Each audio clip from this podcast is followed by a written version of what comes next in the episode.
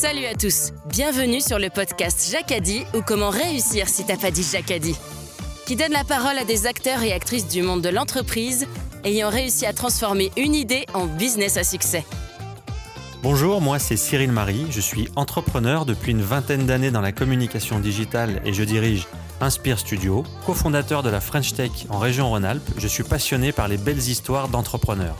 Salut, je suis Gérald Debeau. J'ai passé les 30 dernières années dans de belles entreprises à l'international. J'ai décidé de poser mes valises dans la région pour créer Brooklyn qui accompagne des dirigeants ambitieux et exigeants.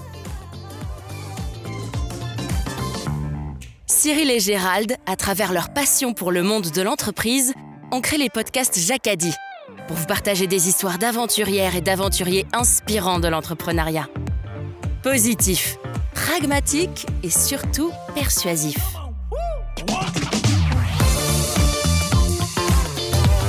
Je m'aperçois qu'à un moment, on a toujours cette même flamme, le travail qui paye.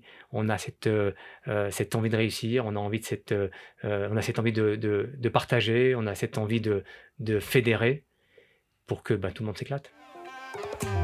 Toute l'équipe Jacadi tient à remercier notre partenaire, l'établissement des 13 hommes, un hôtel calme et élégant qui surplombe le lac d'Annecy et qui vous accueille dans le respect des protocoles sanitaires.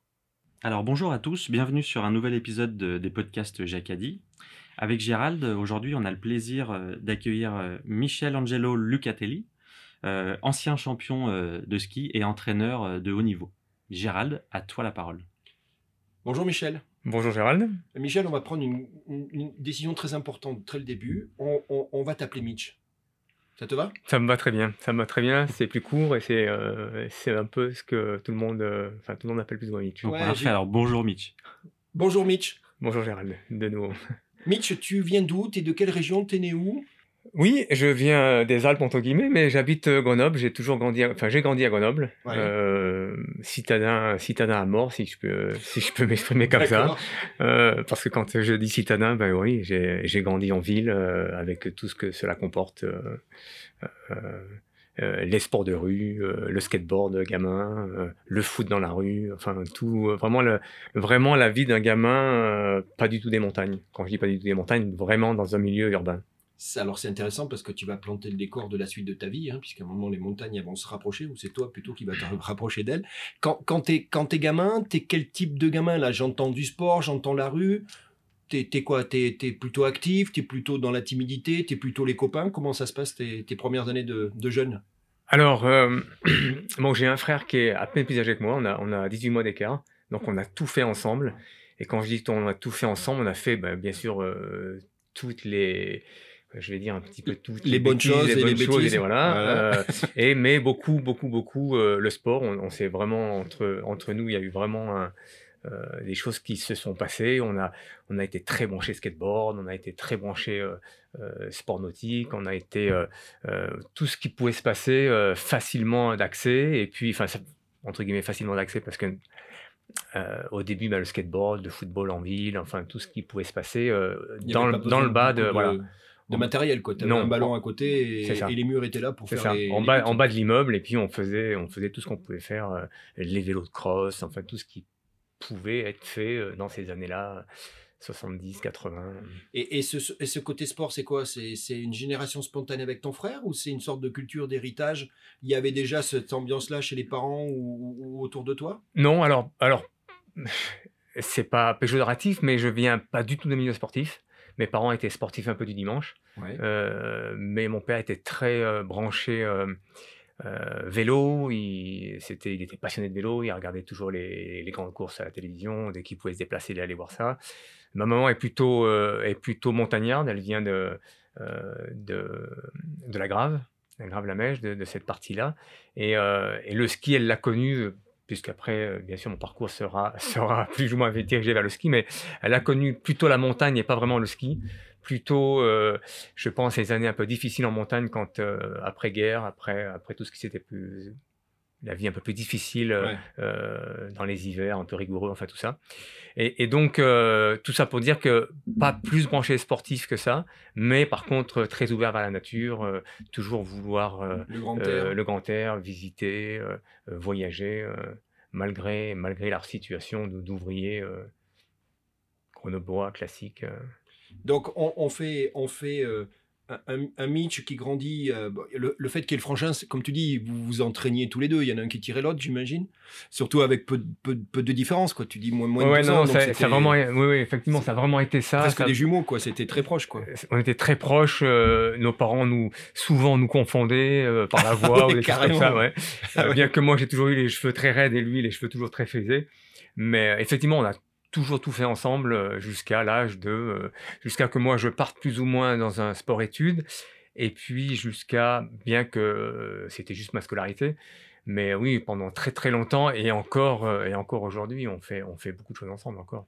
Donc, tu parles de scolarité. Ça se passe comment? Euh, Tu fais une scolarité classique euh, le- Ouais. le, sport va prendre très vite beaucoup de part dans ta vie. Donc, on sait, toi et moi, qu'à un moment, malheureusement, et tu as employé le mot sport-études, ouais, ça se passe comment? Le sport arrive un petit peu, envahit tout ça à un moment dans ta scolarité? Oui, oui, assez vite quand même, parce que euh, bon, d'abord j'ai eu une scolarité classique euh, chez les bonnes sœurs à Grenoble, bien Ouais. que Très bien. bien que pourquoi pas, euh, avec cette éducation-là. Et puis, euh, et puis rapidement, eh bien, je me suis mis à faire un peu de ski parce que mon papa travaillait dans une, dans une usine où, où il y avait un gros comité d'entreprise. Ah oui, et- donc il y avait les sorties. Voilà, donc Ah, il y avait ces sorties organisées là. Et c'est cool, comme ça qu'avec mon frère, on a connu le, le sport d'hiver, entre guillemets. Ouais, super. Euh, le ski notamment. Euh, et puis, euh, et puis, mais assez vite, assez vite, il y a eu cette envie et mon frère et moi de, de, de se diriger vers ça, quoi, parce que bah, ça nous plaisait, parce que on, a, on a accroché. Et puis, puis euh, parce que vous n'êtes pas mauvais, on peut le dire tout de suite.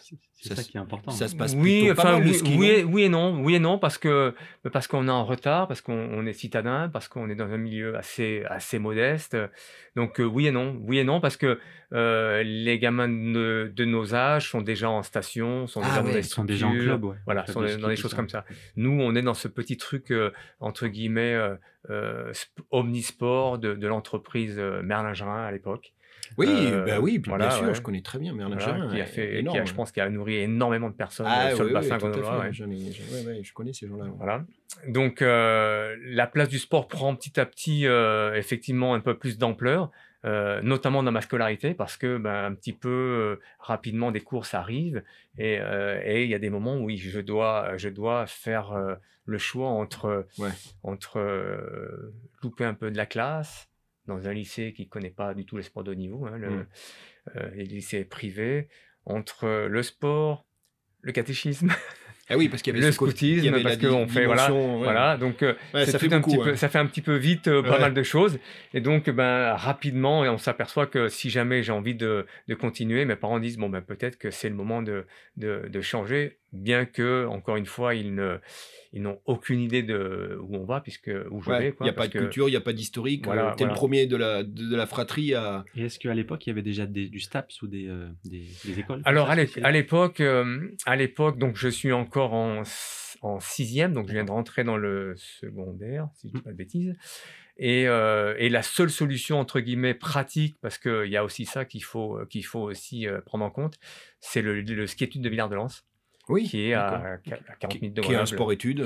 Avec des cours aménagés et. euh, C'est ça. Tout à fait, d'accord. Et là, tu vas dès la sixième, dès la cinquième? Donc euh, j'y vais là dès la cinquième. Ouais. Tu es interne? Je suis interne, ce qui est pas simple la première année parce que bah, j'ai jamais quitté la maison. Ouais, puis tu es italien, donc euh, la famille et, tout, Et euh, c'est- c'est il dur. y, a- y pas mal, il y a pas mal de choses là-dedans. La aussi. maman aussi, j'imagine. c'est pas- Exactement, exactement. Ah ouais. Bon, Villard-de-Lans, c'est pas très loin, mais tu es quand même interne. Le soir, tu es tout seul. C'est euh, pas très, c'est pas très loin, mais on est quand même dans les années euh, 80, début des années 80 et, euh, et fin 70-80. Et là, pff, euh, je me souviens de, de, de voyages euh, en direction, enfin de voyages, de prendre la route en direction de Villard-de-Lans avec de la neige, avec. euh, C'était quand? C'était le dimanche soir ou le lundi matin? Euh, c'était plutôt, euh, c'était plutôt le lundi matin pour essayer de rester le maximum de temps à la maison. Ouais. Et il y avait la boule au ventre, il y avait le silence Ouais, il y avait, il y avait la boule au ventre, il y avait, il y avait le, le, le quitter mon frère surtout aussi, Ah parce oui, que bah lui, oui, lui est oui. resté sur, euh, sur, sur Grenoble. C'est Grenoble. ouais. Mhm. Donc il y a eu, il y a eu un petit peu cette, cette, cette partie-là de ma vie qui a été pas très simple, je dois dire, pas très simple. Ça n'a pas duré longtemps. Ça n'a pas, ça n'a pas duré longtemps parce que, bah, parce que donc j'intègre ce ski études et je n'y reste que deux ans. Ouais. Parce qu'au bout de deux ans, bah, je, je, enfin, je, j'y trouve pas vraiment mon équilibre. Ah ouais, merde. Ouais. Ouais. Donc, euh, Mais c'est pas dans les skis que tu trouves pas ton équilibre. non, c'est pas dans le c'est ski. tête, ouais, c'est ma- c'est dans, c'est dans ma tête. Et puis, et puis, euh, et puis, je, je sors d'un d'un milieu scolaire euh, très encadré Ouais. euh, Ah bah dans, oui, dans le privé. hein, bien euh, sûr. bah oui. et Voire- là, voire beaucoup même. Ouais, voire beaucoup même. et là, j'arrive dans un, dans, c'est vrai que dans un, dans un autre système. C'est du freestyle là-bas. Voilà, ouais. ouais, c'est c'est Bon. pas mal ça. Donc, euh, euh, malheureusement, mon niveau scolaire bah, euh, descend. Pas, pas parce que je n'étais pas ni doué ni travailleur, mais tout simplement parce que bah, d'un coup, je, le, le changement est trop important. Il y a plus d'encadrement, il y a moins d'encadrement. Il y a moins d'encadrement. Alors du coup, Donc, euh, ça fait deux ans de sport, de ski études, pardon. Je dis De sport études, mais ski-études, toi, c'est ouais. ski études. Et donc là, là, tu, vous prenez une décision. J'imagine quand je dis vous, c'est les parents, c'est eux. euh, ouais, ouais, c'est, c'est, Tout le euh, monde dit oui, il il faut pas continuer, ça va pas. Ouais, on a toujours été très très soudés avec les parents, avec mon frère. Donc, euh, Donc on, voilà, s'aperçoit que on s'aperçoit que c'est, je, suis- je suis pas dans le coup, quoi. C'est Ouais. pas, c'est pas mon truc. Donc, euh, je reviens, je reviens à la maison. Ça c'est bon. Ça, c'est bon. je reviens à la maison sans trop savoir quoi faire parce que ben, je je suis pas en échec scolaire, mais j'ai, Ouais. je suis motivé par le ski. Ouais. Et une question sur Villard-de-Lans, c'est du piquet en fait. T'as mangé du piquet pendant deux ans ou t'as fait quand même d'autres. euh, Non, non, on a, c'était très axé, oui, compétition. Donc, euh, oui, oui, c'était un sport, enfin, ski étude vraiment dans, dans, dans donc le slalom et beaucoup Voilà, de. voilà. avec l'entraînement, avec tout ce qui peut, l'entraînement physique tout l'automne, et puis ensuite euh, le maximum de ski l'hiver. Euh, et puis je m'aperçois quand même qu'en même temps, je, je suis dans un sport étude, dans un ski étude, mais je skie pas non plus plus que ça, quoi. Pas plus que quand j'étais scolarisé. Ah euh, ouais. ouais, c'était pas. euh, c'était pas je m'imaginais autre chose je m'imaginais tous les jours au ski Ouais, tous les après-midi voilà ouais. Et, et au final, c'est pas tout à fait ça. Donc, euh, à moindre regret, je, je, quitte, je, je quitte la structure et je reviens dans- à Grenoble.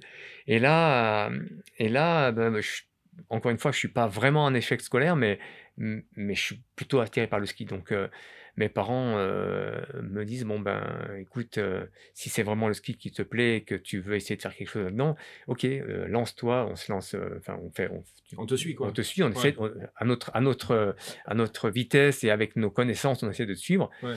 Leur connaissance, c'était assez simple, c'était un support familial, Ouais. rentrer à la maison et être, être Mais c'est ce dont tu avais besoin. C'est ce que j'avais donc besoin à, à voilà, cette période.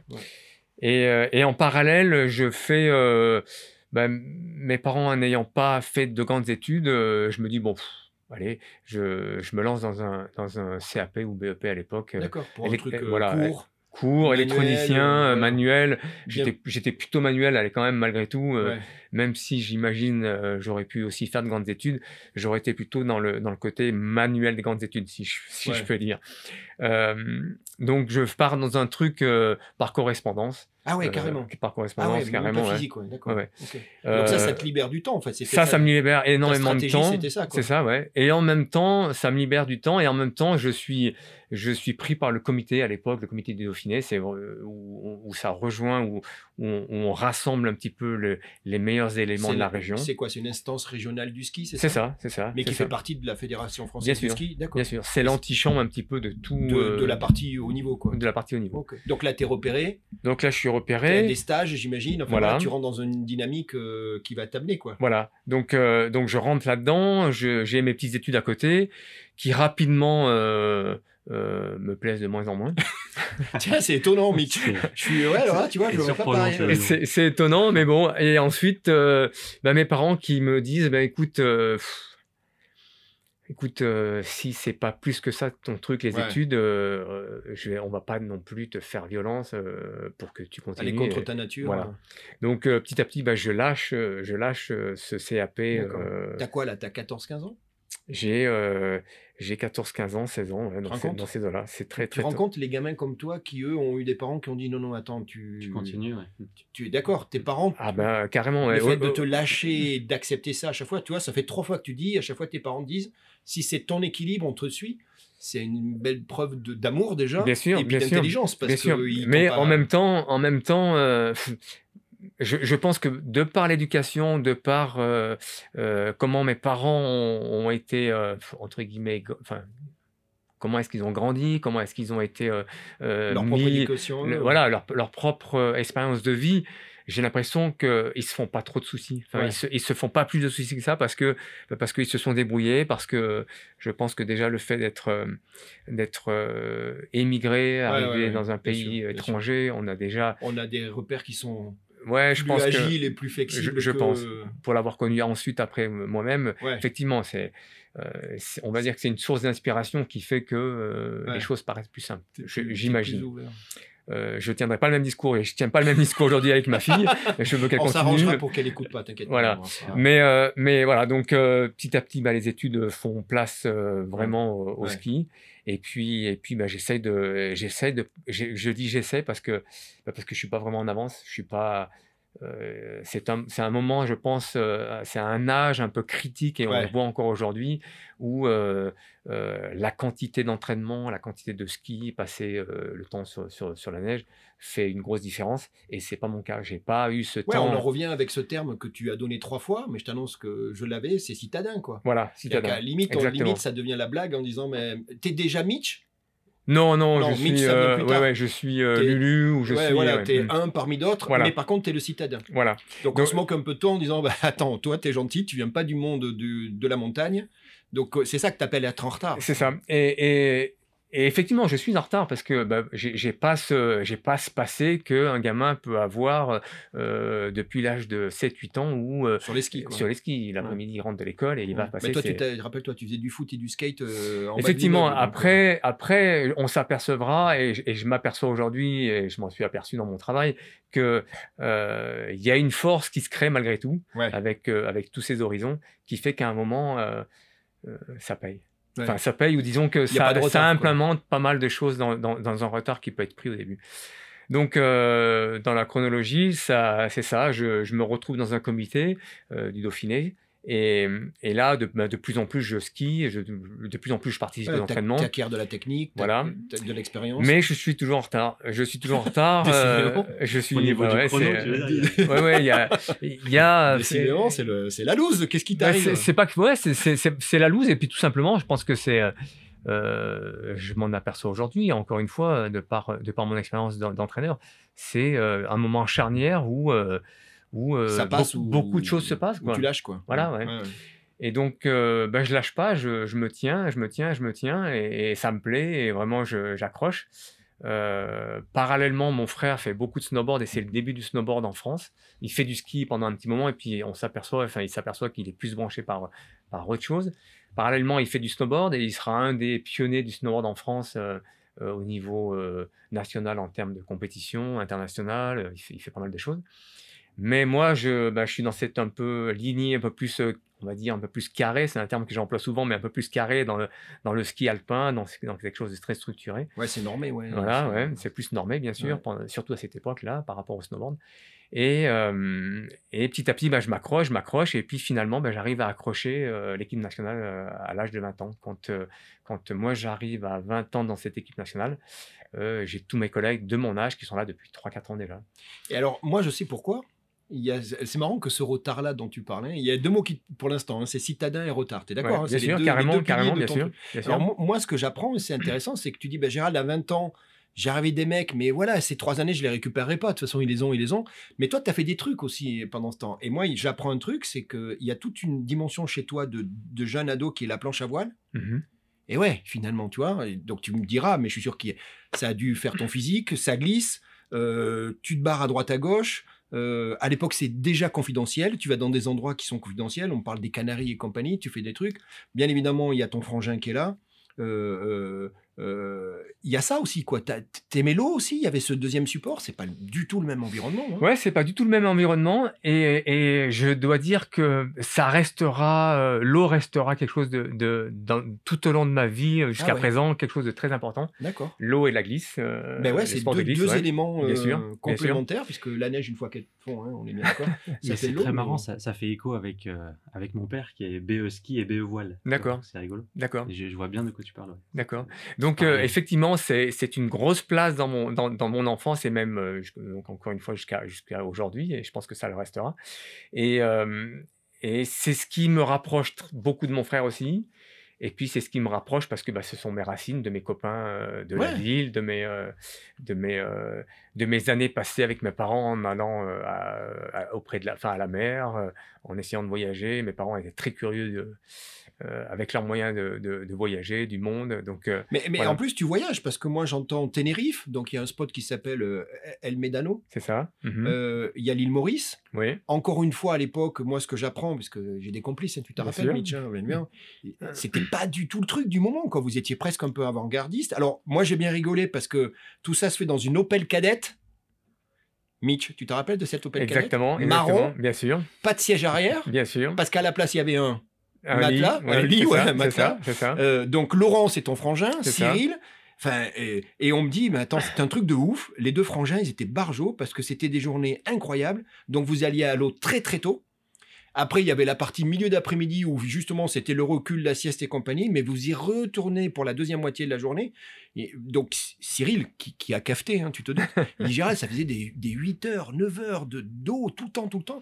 C'est un truc de ouf. ça. Il y avait ce besoin-là avec ton frangin de. Ouais, on a eu, on a eu ce bon, on a cette passion, on a eu cette passion qui nous a vraiment, euh, je vais dire, drivé pendant toutes ces années-là, de, on va dire de 15 ans à, où vraiment c'était, on était, euh, c'était à outrance quoi. C'était à outrance, c'était le plaisir de retrouver des, copains, d'aller faire des choses avec des copains, et puis, euh, et puis c'était, euh, ouais, on était, on était, euh, si je puis dire, euh, les, euh, je dis- pas dire les Beach Boys, mais on était, Ouais, ouais, ce c'était quelque chose, ouais. voilà, c'était quelque chose qui nous, qui nous passionnait. Bon, les qui- Beach Boys, ils n'avaient pas une Opel cadette. hein. non, non, je- c'était pas. Je vois Cyril rigoler. Je... Non, mais c'était vraiment, ça a été C'était l'esprit, quoi. C'était l'esprit, ouais. C'était l'esprit. Et c'est vrai que cet esprit-là avait du mal à matcher avec ce que je- moi je faisais à côté, ce qui était vraiment ma vie à côté, qui était entre guillemets athlète de haut niveau dans un milieu ski Ouais, assez, normé, assez strict, normé, très montagnard. Et, et- Alors ça matchait pas Mitch, ouais, mais ça a dû nourrir l'un nourrit l'autre. Enfin, à la fin, t'es la somme des deux.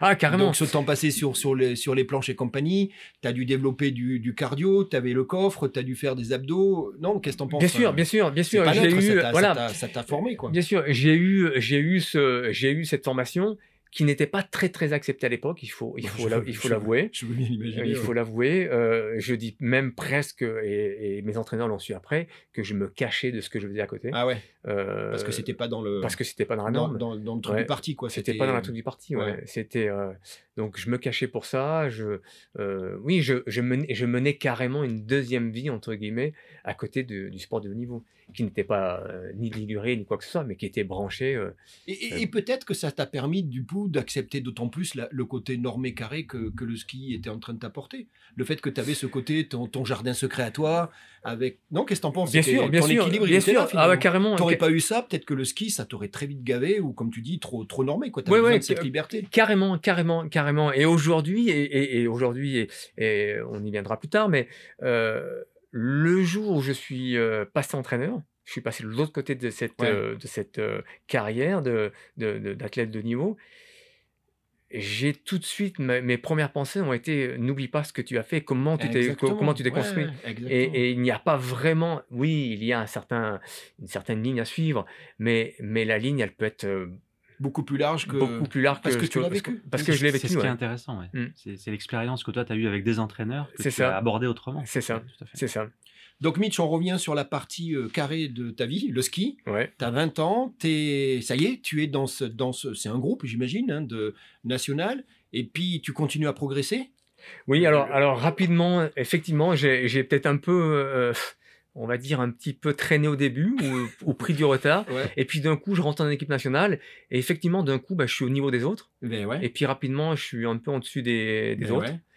Et puis, euh, Donc c'est- ça y est, c'est la, scarri- la- la carrière de skieur de haut niveau qui s'enclenche. en équipe nationale.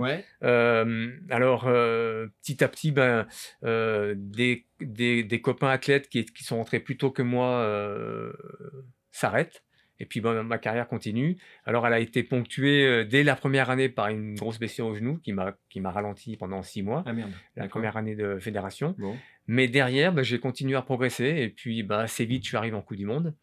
Oui. Avec, euh, avec des hauts et des bas, euh, avec des hauts et des bas, des, des, euh, des choses. J'étais encore relativement jeune malgré tout. Ouais. Quand je dis relativement jeune, pas sur le passeport, Non. puisque j'étais déjà Tu arrivé tard à la fédération. De maturité, Mais en termes de maturité, On- Et puis, on- il paraît que les garçons, c'est un peu plus difficile que les filles, mais ça, c'est les filles qui le disent. hein. Oui, c'est, c'est, je pense que euh, on, on, est plus mature plus tard. Ouais, euh, ouais, ouais. euh, je vois aujourd'hui avec euh, mon travail, les filles sont un peu plus matures, effectivement, que Ouais. euh, ça a toujours été. C'est aussi une question de mental, non? Le fait que certains aient arrêté, que toi t'aies continué, il y avait quelque chose, une flamme, quelque chose de, de Oui, fort. et puis, et puis c'était ce que j'avais envie depuis, de- depuis le début. Et puis pour moi, c'était un peu entre guillemets nouveau. Euh, je me retrouve avec euh, dans un groupe euh, Coupe d'Europe où, où mes collègues sont là depuis 4 ans et moi, c'est ma première année. Pour moi, tout est, tout est nouveau. Quoi. Tout, est, la- tout est nouveau. La cadence est nouvelle, les entraîneurs sont nouveaux. Enfin, tout est. Donc, moi, cette période, je- j'en ai, discuté avec un de tes complices qui, qui t'a suivi, puisque lui, il avait un rôle dans, cette, dans ce groupe, et je lui dis, ben, essaie de me définir Mitch, dis-moi à peu près, parce que bon, il y avait que des personnalités, hein, on est d'accord, hein, quand Mhm. vous êtes là, les mecs, vous avez tous. Mais il me dit des trucs, il me dit, euh, il me dit tu sais, franchement, ce qui m'a étonné dès le départ, c'est ce côté déterminé. T- Toi, ça rigolait pas, tu vois, tu, je le fais, je, je le dis, je le fais. Tu sais, ce côté, qui sont des valeurs, je pense, dont on va parler plus tard, qui vont t'aider dans Bien le, sûr. Mhm. tu avais ce côté très professionnel. Et lui, il me dit le truc qui était très étonnant à l'époque, tu étais un gros bosseur. Mhm. Donc, je pense qu'on n'a rien sans rien, tu le sais très bien. Mais que tu avais beaucoup de rigueur dans ton entraînement physique, voire même, il me dit, avec le recul, je me rends compte dans ton hygiène de vie, à l'époque que tu t'imposais, notamment de ce qui était diététique, tu étais en avance. Il me dit, Gérald, c'était même lui qui s'imposait des choses qui étaient presque pas demandées. C'est ça, il y avait ce côté vraiment rigoureux. ouais, j'ai- c'est vrai que j'ai été, très rigoureux parce que je me suis dit que pff, je pouvais difficilement laisser des choses au hasard. Euh, et ça, ça a été beaucoup dicté par quelqu'un qui a été très important dans ma carrière, euh, un, entraîneur pardon, qui a été euh, qui a été à mes côtés depuis le début, qui entre guillemets a tout fait pour moi. Quand je dis tout fait pour moi, a décelé chez moi cette envie de, me battre, ce tempérament de travailleur et, euh, et surtout qui a cru, à- qui a cru à ce que euh, euh, mes pauvres qualités ou mes qualités du début, si on peut dire, Ton retard. mon retard, n'était pas quelque chose de très. Et comment euh, il s'appelle ce génie du, de découvrir des talents? Oh, c'est, euh, Tu te rappelles de son nom? Bien sûr, bien sûr, euh, bien sûr. C'est quelqu'un qui a été très conversé- euh, controversé. D'accord. Donc on va le Euh, laisser. Non, non, je peux très bien dire son nom. Patrice Ciprelli, c'est quelqu'un. Ah oui, qui a- voilà. d'accord. C'est ok. quelqu'un qui a été, qui a été aussi athlète. Et du euh, coup, il a, il a fait quoi? C'était un mentor à l'époque? C'était un découvreur de talent? Il te. Ouais, alors c'est euh, quand euh, je me retrouve euh, à l'âge de 16-17 ans, 16 ans, je me retrouve au comité du Dauphiné, c'est l'entraîneur du comité. D'accord. Et là, on a, on a, une, on a, on a une, une grosse simulation parce qu'il y a, y, a plusieurs, euh, y a plusieurs athlètes qui sont, qui sont de mon niveau De ou en bonne dessus, qualité, de très bonne qualité. Et lui est l'entraîneur, qui est encore une fois euh, un entraîneur très, très rigoureux. Ah, très- ça vient de lui, ce côté. et donc, je peu, pense que ça, c'est, c'est, ouais. c'est devenu beaucoup de lui. Et puis, et puis moi, tout naturellement, est-ce que c'est peut-être, euh, euh, encore une fois, de rien vouloir laisser au hasard et de me dire, mince, il faut que je réussisse à tout prix? Enfin, ou que je veux, je veux, entre guillemets, pas avoir de regrets si jamais j'ai Ouais. pas tout fait. Je suis. Euh, voilà, donc euh, effectivement, euh, euh, mon copain ou les gens autour de moi se disent, mais il est barjot ou, ou, Ouais, ouais, c'est- ce que j'apprends. On me dit que tu étais. Alors, c'est marrant pour un mec qui, depuis quelques minutes, nous dit que tu es en retard, que tu es un citadin, que. Voilà. Et là, on- très vite, on me dit Ah non, mais là, il n'était pas en retard, quoi. Il était avant les autres. Il avait cette rigueur-là et, et- et ça a payé puisque tu as fini top, top, top 20 mondiaux, c'est ça? T'étais. ouais, ouais, euh, ça y est, un Ouais. sportif de haut niveau reconnu avec des résultats et tout. Quoi. Effectivement. Alors, euh, c'est vrai que j'ai jamais gagné en Coupe du Monde. Euh, c'est vrai que je n'ai pas fait une carrière exceptionnelle. Quand je parle chez, euh, sur, le, sur le circuit Coupe du Monde et avec l'équipe nationale. Mais la satisfaction que j'ai, c'est de, de, du chemin parcouru, notamment Oui, de, je vais dire, entre guillemets, de, de partir de la rue d'où je suis parti. De Grenoble avec le ballon de foot à. Exactement, euh, à, à finir là dans un, dans un dans- milieu qui n'était pas du tout espéré pour moi, enfin, ou pas du tout espéré, pas Bah du ouais. tout imaginable, Bah ouais. notamment pour mes parents aussi, Bah ouais. euh, et puis pour les gens qui me connaissent. Quoi. Donc, euh, C'est un vrai Jacadi, c'est ça. la, satisfaction, est- la satisfaction, elle est plutôt là parce que, parce que je suis conscient que mon niveau n'aura pas marqué le ski français, euh, très clairement. Alors, à ce moment-là, non. On verra plus tard, mais. À ce moment-là, peut-être non, ouais. ouais. Euh, Et il y a quoi chez tes parents? Il y a, parce qu'ils ont joué un rôle énorme, quoi, finalement. Il y a quoi? Il y a toujours cette fierté, encore de nos jours, de, de, de, de, t'accompagner. En plus, tu dis ton frangin qui était lui aussi en train de faire, visiblement, d'après ce que j'ai compris, du, du, moment de, ouais, des chouettes trucs. Bien sûr, bien sûr. Il, y avait stimulation aussi familiale qui aidait, bien finalement. Sûr, bien sûr. Tu as toujours été encouragé, on t'a jamais dit non, on t'a jamais dit, on vas-y, vas-y, si c'est ton truc, tu vas, quoi. Ouais, ouais. Mais euh, oui, une fierté de mes parents, certainement, comme, comme on est parents et on peut être fier bah, de, en nos plus, enfants. italien, si je peux Oui, bien sûr, bien sûr. C'est la famille. mais, euh, mais toujours à un stade très, euh, comment dirais-je, très. Euh, euh, et, et sobre et très. Très euh, contenu, très. oui, il y, avait très, y avait la retenue quoi. C'était, ça n'a jamais été. euh, Ouais, beaucoup de non-dits, mais c'était là, tu le savais voilà, voilà, c'était, c'était, ça faisait partie. L'éducation faisait que les choses étaient comme ça. Ouais, mais c'est cool. Tu te rends compte Ah oui, oui, l'éducation, euh, ah oui, oui, carrément, l'éducation des parents, Bien tu, sûr, tu te rends compte bien sûr, Le- le- bien sûr. Donc il y avait ce côté-là, et puis, et puis euh, bah, tu fais, comme tu dis, tu fais la Coupe du Monde, il y, a des- y a- il y a du géant, il y a l'équipe de descente, et puis à un moment, tu vas, ben là j'avance, hein, j'imagine, Bien sûr, 21, 22, mhm. 23, 24, comme tu dis, maintenant tu es dedans, et puis à un moment, tu vas prendre une décision qui est que tu vas aller vers le circuit pro aux US. Ouais. Alors, c'est quoi le trigger? C'est quoi qui déclenche cette décision? C'est qu'à un moment, tu es, rassasié, tu as envie d'aller voir autre chose? C'est le physique? Qu'est-ce qui te fait aller prendre cette décision d'aller d'aller te... Bon, il y, a- te- il y a eu plusieurs choses. La première, il, a- y a eu cette euh, non-qualification aux Jeux Olympiques de- de- d'Albertville, Ouais. où là, j'ai pris un petit coup quand même. Parce que tu c'était c'était pas ton plan, toi ton plan c'était d'être qualifié. bien Mon évidemment. plan était d'être qualifié. Ouais. Alors, euh, bien sûr, on- je m'apercevrai plus tard que d'être qualifié, c'est une chose. De très bien y figurer, c'en est une autre. Et Ah ça reste la chose la plus importante. Ouais. Donc, C'est un petit peu cette. euh, cette euh, je pense qu'aujourd'hui, c'est surtout ce qui m'a ce qui m'a formé. euh, par la suite, par la carrière que je vais aborder après, non de, de coureur encore, Ah bon, de cette, coureur. cette culture de la, la gagne qui a été pour moi un moment très. Enfin, qui a fait partie de ma vie, et, et, et, et quand je dis qui a fait partie de ma vie, qui a été, euh, qui a été mon, mon gagne-pain. Quoi. Ouais. Donc, euh, j'ai cette euh, non-qualification aux Jeux Olympiques euh, en 92. J'ai cette- envie encore de continuer. Je suis relativement jeune, euh, même si je ne suis pas jeune dans l'équipe ou par rapport toujours à mes collègues qui sont là depuis, depuis plusieurs années. J'ai cette envie de continuer et je me dis, bon, bah allez, je ne je, suis- je suis pas pris, mais c'est pas grave, je, je Je continue, continue, et ouais. je continue. Donc je refais encore une saison derrière où là j'ai j'ai très, de très bons résultats pour mon âge et pour, euh, et pour euh, le niveau où on est, euh, où on est le groupe, au niveau où on est à cette époque-là après les Jeux Olympiques de 92. Mais, euh, mais voilà, la fin de la saison approche euh, 93 et, et, euh, et je suis pas repris dans les, dans les, dans les groupes euh, nationaux. Malgré les résultats. malgré tout les résultats, malgré un classement mondial euh, plus que correct, Ouais. malgré une place euh, euh, en Coupe du Monde. Euh, donc euh, le choix se, se, C'est quoi Bah, c'est- s'impose il faut, il faut non, oui et non. Oui et non. Il s'impose parce que, bah, parce que j'ai aussi cette notion de, de gagner ma vie. Ouais, parce que bah, j'ai- voilà, euh, parce que j'ai été aussi habitué à ça, euh, euh, pas, pas tout avoir gratuitement. Donc il y a cette notion qui se met un petit peu en place, de plus en plus en place. Et puis, et puis il y a aussi cette, je dis pas ce ras-le-bol, mais, mais cette, souvent cette incompréhension d'un petit peu du, du système. De, Ouais. voilà. Je suis pas du tout, parce que beaucoup ont toujours pensé que j'étais très euh, euh, électron libre et, et encore maintenant.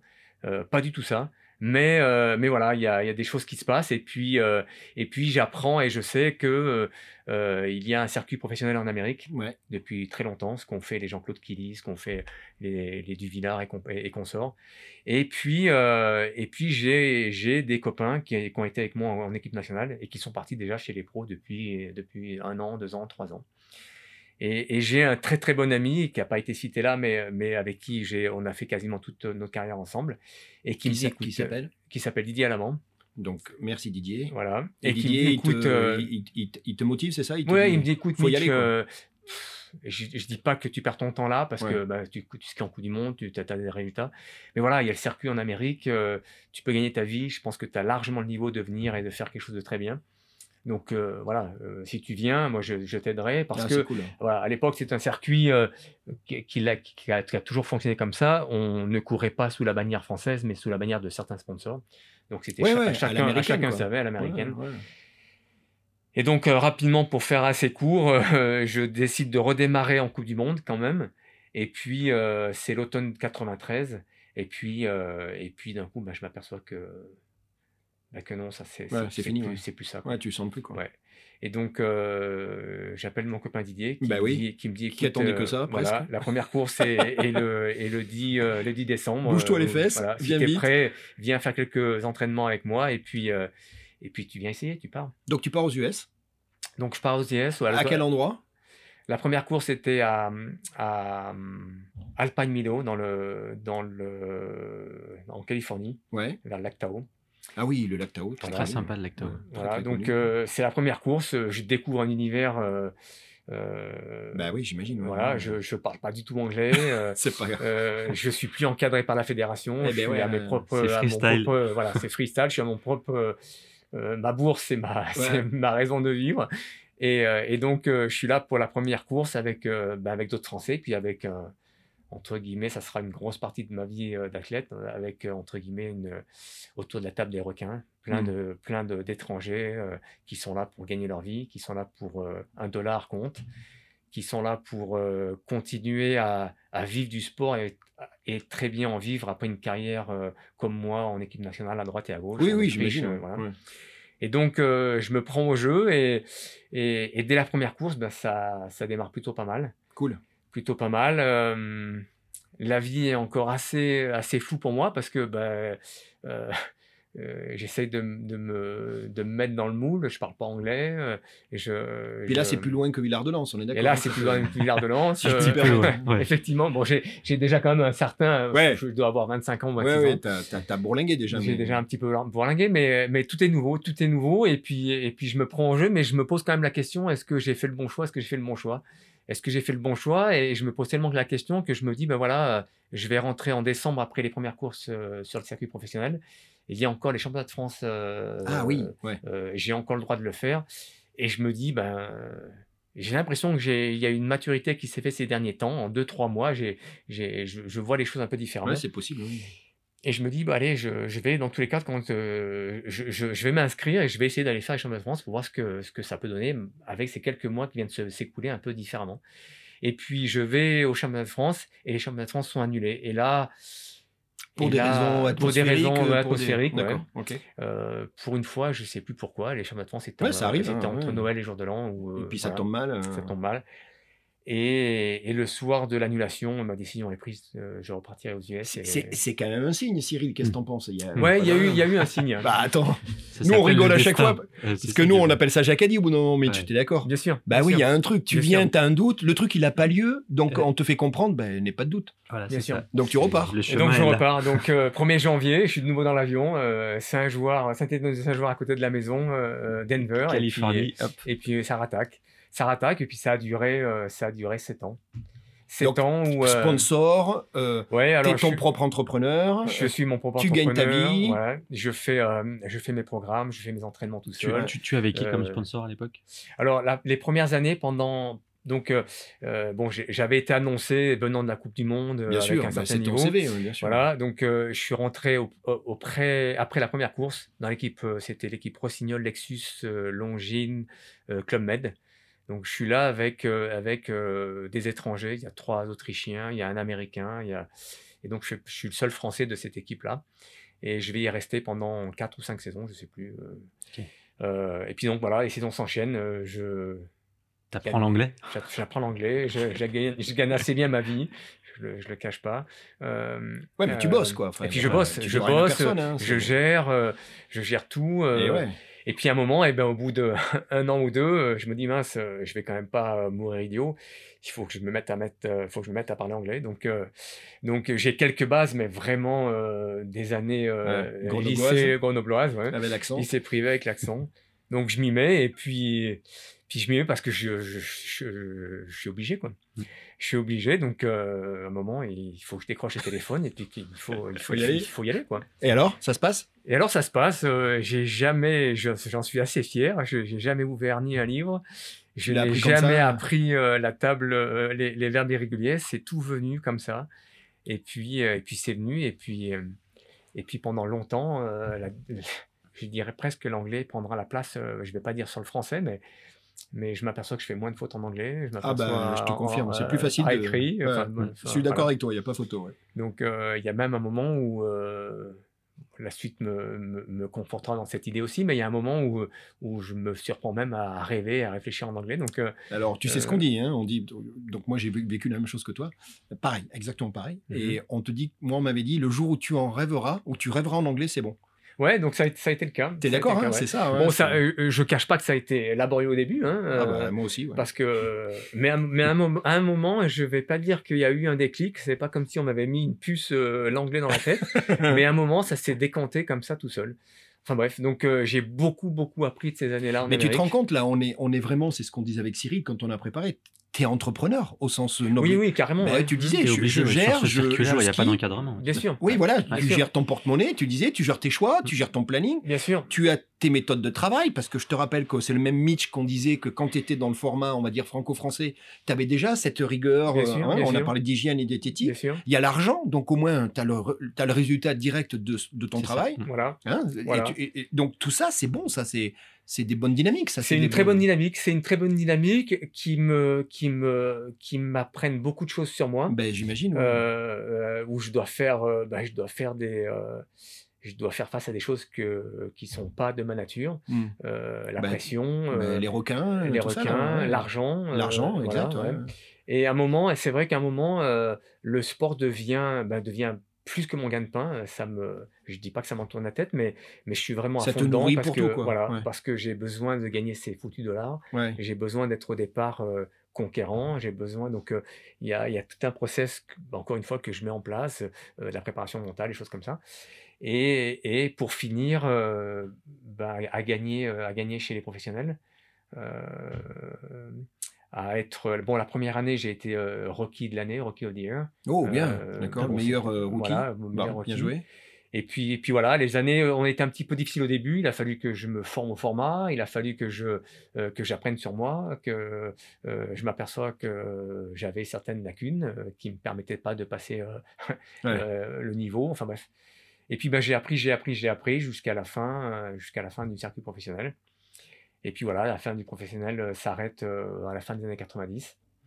Euh, S'arrête au sens quoi? Ça n'a rien à voir avec toi. C'est le, le format qui. oui, c'est le format qui s'arrête. Alors pour, plusieurs raisons. La première, euh, les Jeux Olympiques de 2002 arrivent en Amérique de nouveau. Ah oui, alors du coup, Euh, donc, priorité. euh, voilà, il y, a- il y a une priorité qui aux se Jeux fait Olympiques, par rapport côté formel et voilà, tout. ouais. médias, Eh puis, ben oui, euh, bien sûr. sponsoring, tout ça. Donc le, le, le, circuit s'arrête, entre guillemets, c'est un circuit qui durait depuis les années 70.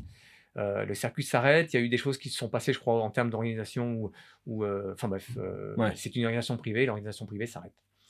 S'arrête, donc ma carrière s'arrête à 30, euh, 34, je crois, 34, 35 ans. Et puis, et puis voilà, fin d'un premier chapitre de ma, de ma vie d'athlète de haut Donc là, tu reviens physiquement euh, sur le continent? Là, je reviens physiquement en Europe, ouais, Et, et là, on va passer sur le deuxième chapitre de ta vie. c'est ça. Donc Mitch, nous sommes sur, le début des années 2000. Tu es, euh, bah, tu es, l'entrepreneur, hein, dans tous les sens du terme. Tu l'as expliqué dans, ce, dans, ce, dans cet environnement très américain où le dollar est présent, les sponsors, les succès, les courses, tu gères tout ça. Et puis euh, ce circuit va, s'arrêter. Tu disais toi-même avec plein de, de raisons ou de bonnes raisons. Il y en a une qu'on connaît, bien évidemment, c'était la préparation des Jeux Olympiques aux US en, en- en 2002. Et donc là, ben, c'est quoi? Ta carrière s'arrête et puis, et puis c'est un virage dans ta vie, c'est ça? Ouais, donc ma carrière s'arrête, effectivement, euh, ma carrière d'athlète de haut niveau, de skieur s'arrête. Euh, bah, naturellement parce que le, le- circuit s'arrête et, et- j'ai un âge qui commençait déjà à, à s'avancer. Euh, euh, ça s'arrête avec regret parce que j'étais dans mes meilleures années. J'aurais certainement continué. Pu continuer ouais, ouais, avec des résultats. encore et- avec des résultats, ouais, certainement encore deux, trois saisons. Ouais. Et voilà, ça s'arrête, ça s'arrête avec le regret, avec la nostalgie que l'Amérique va me manquer parce que Ouais. euh, voilà, pendant, pendant toutes ces années, je, je m'y suis carrément éplu et confondu dans la, dans la, dans la culture et, et dans la, la manière de vivre. Euh, maintenant, je parle anglais couramment. donc, Eh euh, ouais, bravo. Voilà, j'ai mes habitudes là-bas, j'ai enfin, j'ai tout. j'ai T'as un réseau, J'ai mon réseau, j'ai ma carte, enfin j'ai ma banque, j'ai mon, mon numéro de sécurité sociale, enfin tout. Je, suis amis, euh, mes amis, euh, mes amis bien sûr. hein. Euh, donc euh, presque, euh, je me pose la question de, de qu'est-ce que je fais? Est-ce que j'y reste pour, Pour pour, essayer de m'y établir? Est-ce que je déchire mon passeport français? Question. et, et- et j'y reste. Et où est-ce que je rentre? Et alors bon, je suis, je suis assez partagé. Je suis partagé parce que il y a beaucoup de choses qui me plaisent, bien sûr, en Amérique. Et puis il y a des choses qui me déplaisent aussi un petit peu. donc euh, voilà. Et puis euh, en même temps, bah, je fais la connaissance de mon, de les connaissances dans la vie nous amènent à, à certains choix. Et, et- et ma compagne euh, est, est scandinave et norvégienne. D'accord. Donc euh, elle est aussi en Amérique depuis longtemps. Elle fait ses études là-bas. Elle a fini ses études. Elle était aussi athlète. Donc, Athlète euh, dans le même discipline? Oui, dans la même discipline. ouais. D'accord, ok. Et donc, euh, bah, naturellement, elle, a fini ses- elle a fini son cursus là-bas, elle a fini aussi sa carrière, puisqu'elle était aussi chez les pros. Donc, euh, elle décide de rentrer, et naturellement, bah, je, je la suis, on rentre, on rentre en Europe. Et, euh, et on essaie, enfin moi j'essaie de m'installer en, en- en Norvège parce que bah, elle vit là-haut, elle a son business, a- C'est quoi C'est Oslo, dans la région Oslo, d'Oslo ouais, euh, D'accord. carrément Oslo, ouais. enfin juste à côté, mais euh, on va dire la région d'Oslo. D'accord. Donc euh, voilà, on essaye de s'établir. Euh, moi, je, bah, je, je décroche carrément du milieu du ski. Ah ouais, Ouais, carrément, euh, carrément. Mes beaux-parents, mon beau-père est, est dans le milieu du ski, mais, mais via plutôt le business, magasin, location, choses comme ça. d'accord. Donc je travaille un petit peu pour lui, et puis je travaille en même temps pour une station, une petite station comme il y en a beaucoup autour d'Oslo, D'accord. un téléski, 30 canons à neige, euh, et je travaille là pendant deux saisons aussi, parce que le gérant est quelqu'un que je connais, j'ai été athlète avec lui, il était à l'époque euh, en équipe nationale norvégienne. Le monde est petit, hein Le monde est petit. C'est génial. euh, Ah ouais. Voilà, j'essaie de m'établir tant bien que mal euh, après une carrière euh, voilà, euh, de haut niveau. euh, Bon, tout ça en anglais. Mais donc tu étais pilote de dameuse euh, sur la station en partie, en sorte. partie, en partie. Donc tout ça en anglais parce que, bah, parce que je je dis pas qu'il n'y a pas de Nor- il y a pas de place de, pour le norvégien dans ma tête, mais euh, pour l'apprendre. Mais bon, tout est tellement plus facile en anglais. Ah oui, tout bien le sûr. monde euh, Et parle surtout là-bas, oui, bien sûr. Voilà. Oui, ils ont une culture. hein. Euh, donc on a cette, euh, on, on a l'anglais à la maison en même temps. mon ex-compagne parle aussi un petit peu français, mais, mais voilà, elle a vécu Donc l'anglais, c'est le point commun, quoi. Voilà, pendant 10 ans en Amérique aussi, donc l'anglais est le- est, est le point commun et la langue à la maison. Donc je fais ça pendant, je travaille comme ça pendant 2, 3 ans, euh, 3 ans. Et puis en parallèle, euh, bah, j'ai gagné de l'argent en Amérique, donc j'essaie de l'investir. Et j'ai investi dans, des, dans de l'immobilier sur Grenoble. Donc euh, je Ah, fais. Voilà, donc ton lien avec Grenoble. voilà, je suis Ouais. toujours l'ent- l'entrepreneur du début, je suis toujours l'entrepreneur de ma carrière entre guillemets. Ah, tu as bien fait. ouais. Et, donc euh, j'ai investi et, et je fais, ben, je fais, euh, je fais pendant trois ans, trois quatre ans, euh, et le travail en Norvège euh, avec euh, avec l'idée de s'y installer et puis en même temps euh, Des opérations des, opé- immobilières et des des choses comme opérations ça. sur Grenoble avec, euh, avec dans, dans l'IMO. Et puis euh, ça dure quelques années et puis et puis et puis et ben petit à petit euh, j'ai pas skié pendant trois ans, j'ai pas remis une seule fois le ski pendant trois ans. Pas d'envie, pas de manque. Pas d'envie, pas de manque vraiment. Ah ouais, c'est dingue Ouais, pas, pas vraiment de manque. Euh, une sortie par-ci, mais, mais très rare, quoi. Vraiment, Ah ouais. très rare. Vraiment, j'ai, euh, je savais, j'avais même plus, enfin, j'avais le matériel, je savais même plus. Enfin, bref, Euh, pendant trois ans, bien trois ans, il n'y a, il y a plus aucun rapport, il n'y a plus rien. Je regarde très peu les courses à la télévision, très peu. Ah ouais. Euh, et puis un matin, un matin au printemps 2003, je crois, si je dis pas de bêtises, je me dis mince. mince. Il y a un jacadi là, je sens le jacadi. Mince. euh, euh, Qu'est-ce qui se passe?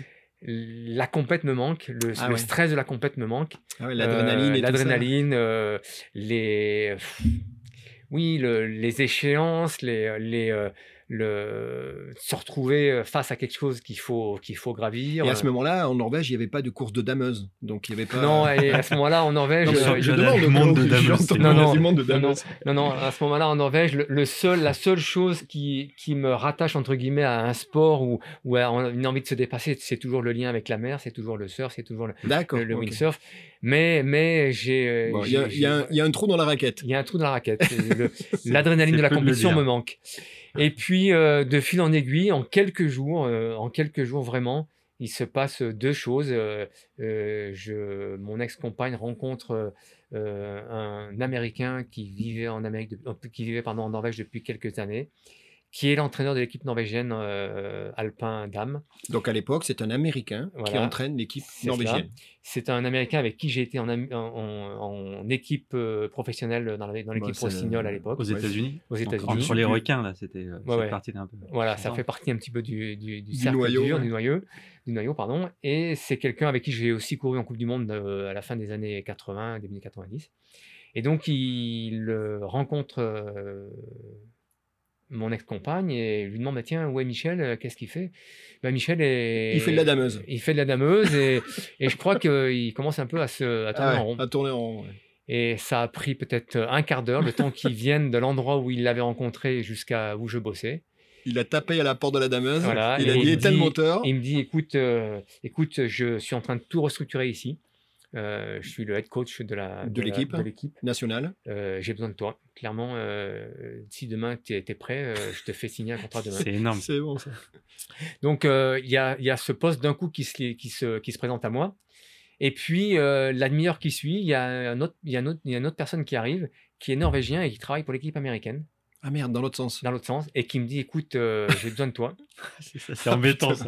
Et là, Le- euh, L'embarras du choix. Tu connais Mitch Voilà, l'embarras Euh, du euh, choix. Alors, je suis, le choix, il est, il est assez vite. Enfin, il y a- Ouais. il y, a- il y a une balance des deux côtés. La première, c'est de me dire, ben voilà, je, j'essaie de m'établir en Norvège. Donc je prends l'option. L'option norvégienne. Avec un Américain. Voilà, et peut-être, et peut-être, euh, et c'est peut-être quand même plus quelque chose qui est plus un peu plus sensé par rapport à ma situation familiale. Et puis l'autre côté, j'ai, j'ai cette équipe américaine où j'en ai la culture, où j'en ai le fonctionnement que t'as je laissé, connais, que euh, j'ai laissé et qui Avec me, tristesse. qui me fait entre guillemets toujours euh, Ouais, briller trippé, ouais. triper. Qu'est-ce que je fais? Et puis, euh, et puis voilà, donc la, la discussion se- s'entame avec euh, mon ex-compagne. Et puis elle me dit, bah, écoute, euh, je pense quand même que le côté norvégien est quand même un peu plus euh, Ouais. sensé, entre guillemets.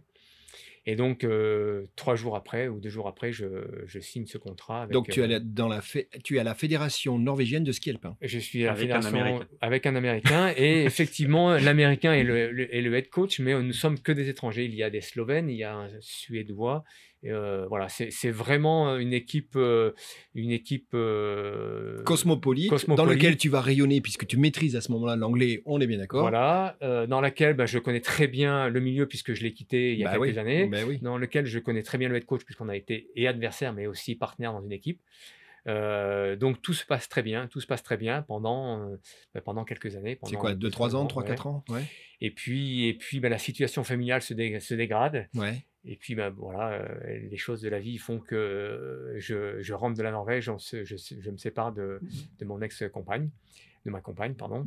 Et puis, euh, et puis bah, je re- me retrouve en France, euh, euh, toujours avec cette envie d'être dans le milieu du ski. Euh, Ouais, ça y est, c'est reparti, Voilà, là, c'est reparti. j'ai- repris goût. euh, avec aussi toujours dans cette idée de vouloir euh, euh, l'immobilier me passionne aussi parce que je m'aperçois que c'est aussi quelque Ah, chose ben qui, est, qui est bien sûr. intéressant en, Oui, termes puis de, de Du coup, tu avais développé ce côté business aux US. Donc, voilà, euh, voilà, donc ça, ça me plaît, donc je continue aussi encore un petit peu. Et puis à un moment, il faut que je lâche ce côté-là parce que ben, le, le travail de- d'entraîneur me prend trop de temps et, et- et me passionne aussi. Donc je reviens en France euh, pendant deux ans. À chaque fois, je suis approché par chaque saison, je suis approché par la fédération française de ski qui me qui me propose un qui poste. t'avait dans le Voilà, dans ouais. le collimateur, dans le bon sens du terme. Voilà. Tu étais dans le radar. Voilà, donc euh, à chaque fois ça n'aboutit pas, mais pendant ces deux saisons, je reste dans le milieu et je m'occupe euh, en particulier en privé d'un- enfant de, je dis un enfant parce que je l'ai eu vraiment à l'âge de 13 ans, 14 ans. Et en, en- en privé, je m'occupe de ce gamin qui est d'Avignon et que, qui est passionné par le ski et dont le père euh, est quelqu'un d'assez aisé et veut donner toutes les chances à son fils pour que Pour qu'il fasse une carrière. pour qu'il fasse une carrière. Donc euh, je, je l'accompagne pendant, pendant ces trois saisons, deux, deux saisons et demie, trois saisons, jusqu'au jour où, euh, au printemps 2008, bah, la fédération me, me contacte de à façon nouveau. plus, Plus, plus directe, euh, plus intensive. plus intensif, mais surtout avec, euh, avec un projet qui, au début, me paraît un petit peu insensé.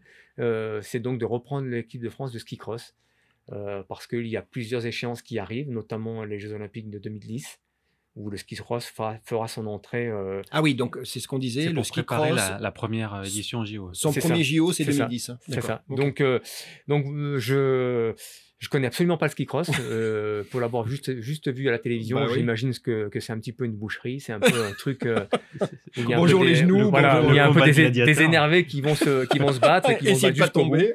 qui vont voilà, qui vont qui vont essayer de pas tomber, de passer ces fameux runs. Ouais. Euh, donc je réfléchis et surtout, euh, ce qui me fait pencher du côté de la, de la réflexion, euh, c'est qu'à l'époque, euh, le DTN et puis le directeur sportif me dit bah, écoute, il y a tout à créer Ouais. et on te laisse créer ce qu'il Ah, faut. génial. Voilà. Donc, euh, il n'y a blanche. pas ce côté Euh, carcan là qu'on disait. euh, Voilà. Donc pa- page blanche. Ouais, ouais. Page ça. blanche, il y a cet esprit un petit peu euh, US avec, euh, avec un petit peu ce, ces, ces athlètes atypiques parce que, bah, parce que Il va falloir aller les chercher, ouais. voilà ouais. Des casse-coups, des, des, des, des roublards, des, C'est des ça, c'est bagarreurs, ça. Il y a, des- il y a toute cette un petit peu, euh, je, la- je l'apprendrai plus tard, mais un petit peu toutes ces, ces euh, un petit peu les, les rouages du système qui fait que ben ça me plaît parce que il y a, il y a beaucoup de choses qui rentrent en jeu. Il y a, il y a la tactique, il y a la technique, euh, il y a le matériel et enfin il y a tout ça. Donc Il y a, euh, il y a l'approche éducateur aussi. en il y a hein. l'approche et puis il y a, et puis il y a aussi quand même euh, cette, euh, cette envie de voir les Jeux Olympiques avec un sport nouveau. euh, Ah ouais, c'est cool. Voilà, ouais, ça top, me. ça. Donc, euh, je réfléchis pas longtemps. J'ai d'autres, j'ai d'autres propositions. Par contre, euh, Ben oui, puisqu'à chaque fois que tu as une proposition, tu en as d'autres en même temps. voilà, ouais. c'est- c'est Donc, euh, c'est un petit peu euh, d'autres propositions d'étrangers pour rester dans le ski alpin Ouais. euh, à des postes très intéressants.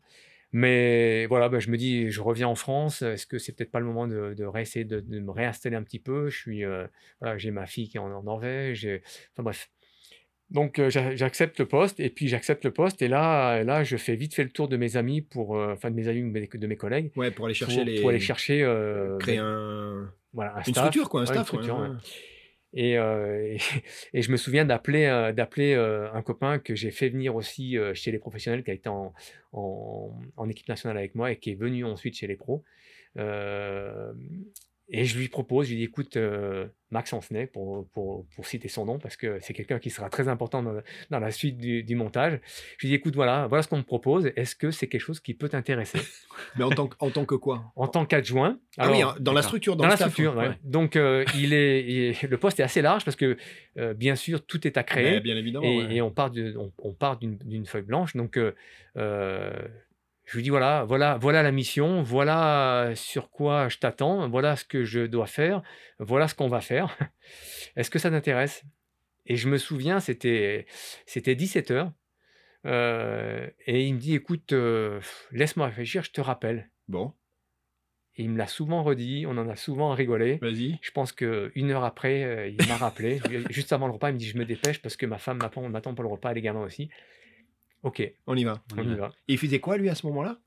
Et lui, il était. En, Parce qu'il avait euh, une activité, il était. Oui, oui, oui. voilà, et il- lui était aussi. euh, Dans le donc, milieu? donc, il a fait. On a eu le même parcours. Il a arrêté le circuit professionnel en même temps que moi, Ah puisque, ouais, d'accord. puisque voilà, il était venu un peu après moi, bien après moi. Mais voilà, le circuit s'arrêtait et il s'arrêtait aussi. Il a fait la même chose que moi. Il s'est lancé dans l'immobilier pendant trois ans. C'est bon, ça. Voilà, il a. Mais il n'est a- pas de Grenoble. Non, non, non, il est Ah de bon. Notre-Dame-de-Bellecombe. Donc, euh, on est vraiment à Ouais. l'opposé. Lui très montagnard et moi très citadin. ces Toujours pareil. c'est- voilà. ouais, c'est bon, ça. Mais on, s'est, on, on se connaissait, on s'est très très bien entendu. Et donc il accepte le boulot. Et euh, il était à ce moment-là entraîneur d'un, d'un ski club chez lui. Et il accepte le boulot et, et on se met au boulot et on, et on part, euh, et on part dans cette aventure du ski cross. Euh, la première étri- entre guillemets la première équipe de France de ski cross. Donc ça, c'est quoi, 2008 Ça c'est printemps 2008, avril Mais, 2008. mais dis-moi, t'as- enfin, j'y connais rien et, et on va, on va s'y mettre toi et moi, mais t'es deux ans avant l'échéance? C'est on, a, peu- on a deux ans avant c'est l'échéance. un peu court comme. Ouais. euh, On, on est un petit peu court, bien sûr. On est un petit peu court et, et- et la suite euh, expliquera aussi pourquoi on a été court, mais, mais on est un petit peu court. Et, euh, et, et moi, et, moi et, et mon copain Max euh, ne connaissent, euh, ne connaissent a- rien, ce que à la discipline. Il faut, faut intégrer la Faut discipline, il ouais. faut choper les, les athlètes qui eux-mêmes la connaissent pas encore tout de suite, il faut créer tout de suite. Il y avait déjà une génération de, de Oui, oui, il y skieurs avait, il y Ah avait une génération de skieurs. Et puis, et puis, en même temps, cette première année-là, on a eu eu, on a eu, le choix avait été très bien fait. On a eu, j'ai eu entre guillemets, parce que je dis on, parce qu'on a vraiment été une équipe soudée, un adjoint qui connaissait le ski cross, qui avait couru un petit peu, incroyable, qui était un peu entraîneur aussi et qui était aussi préparateur physique. Il avait fait ses études là-dedans. Excellent. Et donc il est, il est venu, il est monté il a avec apporté l'expertise. Voilà. Et donc la première année s'est assez bien passée parce qu'on avait cette expertise-là. Nous, avec mon copain, euh, entre guillemets, mon copain Max, euh, qui avait l'expertise de la compétition de haut niveau, qui avait l'expertise du circuit américain, euh, qui avait, bah, qui avait ouais, tout ça, tu touilles, tu touilles, tu touilles, et ça devient une connaissance qui permet de, concevoir le, projet différemment. C'est ça. Donc on est, on est parti dans cette aventure avec, avec des hauts et des bas au début parce bah, que, parce que bah, on est arrivé, je me souviens, le premier stage en Autriche, et au premier jour de ski, on s'est dit, mais qu'est-ce qu'on fait là quoi? Qu'est-ce que, où est-ce qu'on va? Parce que, bah parce que, euh, bah, il y avait tout à faire, quoi. Il y avait tout à faire, et puis on avait vraiment en face de nous des athlètes qui étaient complètement atypiques, qui n'avaient jamais été gérés dans un cadre, dans mmh un, euh, c'était, c'était pas la fête à neuneux, mais presque. Ah, parce que la, la, fédération, dans un cas comme ça, quand elle te donne le projet, elle te donne un budget, donc tu sais avec ce budget combien environ tu peux embaucher de personnes, c'est tout structuré en fait déjà. exactement, exactement. C'est une enveloppe en fait. C'est une enveloppe. Donc on a eu cette enveloppe, j'ai eu le budget, donc j'avais l'habitude de gérer le budget. Mais ça, tu vois, regarde, encore une fois, Jacques a dit, tout ton côté entrepreneuriat que tu as développé aux US, ça t'a vachement aidé. Ah ben, tu n'étais pas à la peine de semaine, tu voyais les mmh. trucs arriver. Bien sûr. Tu savais, tu étais lucide. bien sûr, bien sûr. Bien sûr. En partie, il y a eu les premières années, beaucoup de. Les deux premières années, avec en plus les Jeux, les Jeux Olympiques en, Amérique du Nord, euh, à Vancouver, il y avait beaucoup de déplacements en Amérique. Euh, en Amérique donc, euh, quand j'arrivais là, j'étais à la maison. Ouais, bah J'étais à la maison. Donc, tout se crée, tout se crée avec encore une fois des athlètes très atypiques si vous connaissez un petit peu le milieu du ski, euh, aujourd'hui, il y a ce dénommé Rancho, je ne sais pas si ça vous parle, qui fait une web show. Euh, c'est ça. Donc euh, voilà, voilà, voilà, voilà les athlètes à qui j'ai affaire. Tu as compris. donc super, deux super années. Et puis ben, on se présente aux Jeux Olympiques de, de Vancouver. Donc c'est des qualifs? C'est des qualifs, euh, donc il y a tout un système euh, qui se met en place. C'est quoi C'est des points, des performances Oui, les points, les, les, points, les minima à respecter, eh oui, à, remplir pour les Jeux. Et donc on présente une équipe aux Jeux Olympiques qui est assez, qui a, qui a ses chances, qui a ses chances. Euh, bien qu'en deux ans, c'était pas simple non bah, plus. De, hein, voilà. et, et, pas simple pour eux, et surtout pas simple aussi pour nous, pour, pour comprendre tous les rouages de, de, cette discipline qui est nouvelle. Quoi.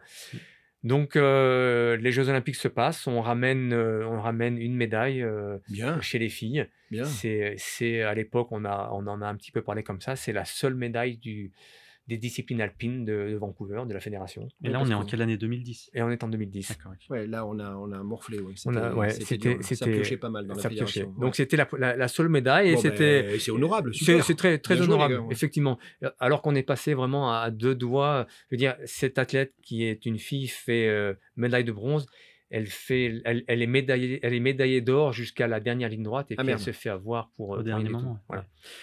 Donc, euh, bon, c'est une première, euh, une première euh, satisfaction. Mais au printemps 2010, je me pose la question est-ce que c'est quelque chose qui, eh oui. qui, est pour moi? Est-ce que le côté un petit peu trop. est-ce que c'est quelque chose qui m'intéresse encore? Parce que là, ça faisait deux ans, donc ça fait deux ans que tu as le, bébé, le projet. C'est ça, c'est ça.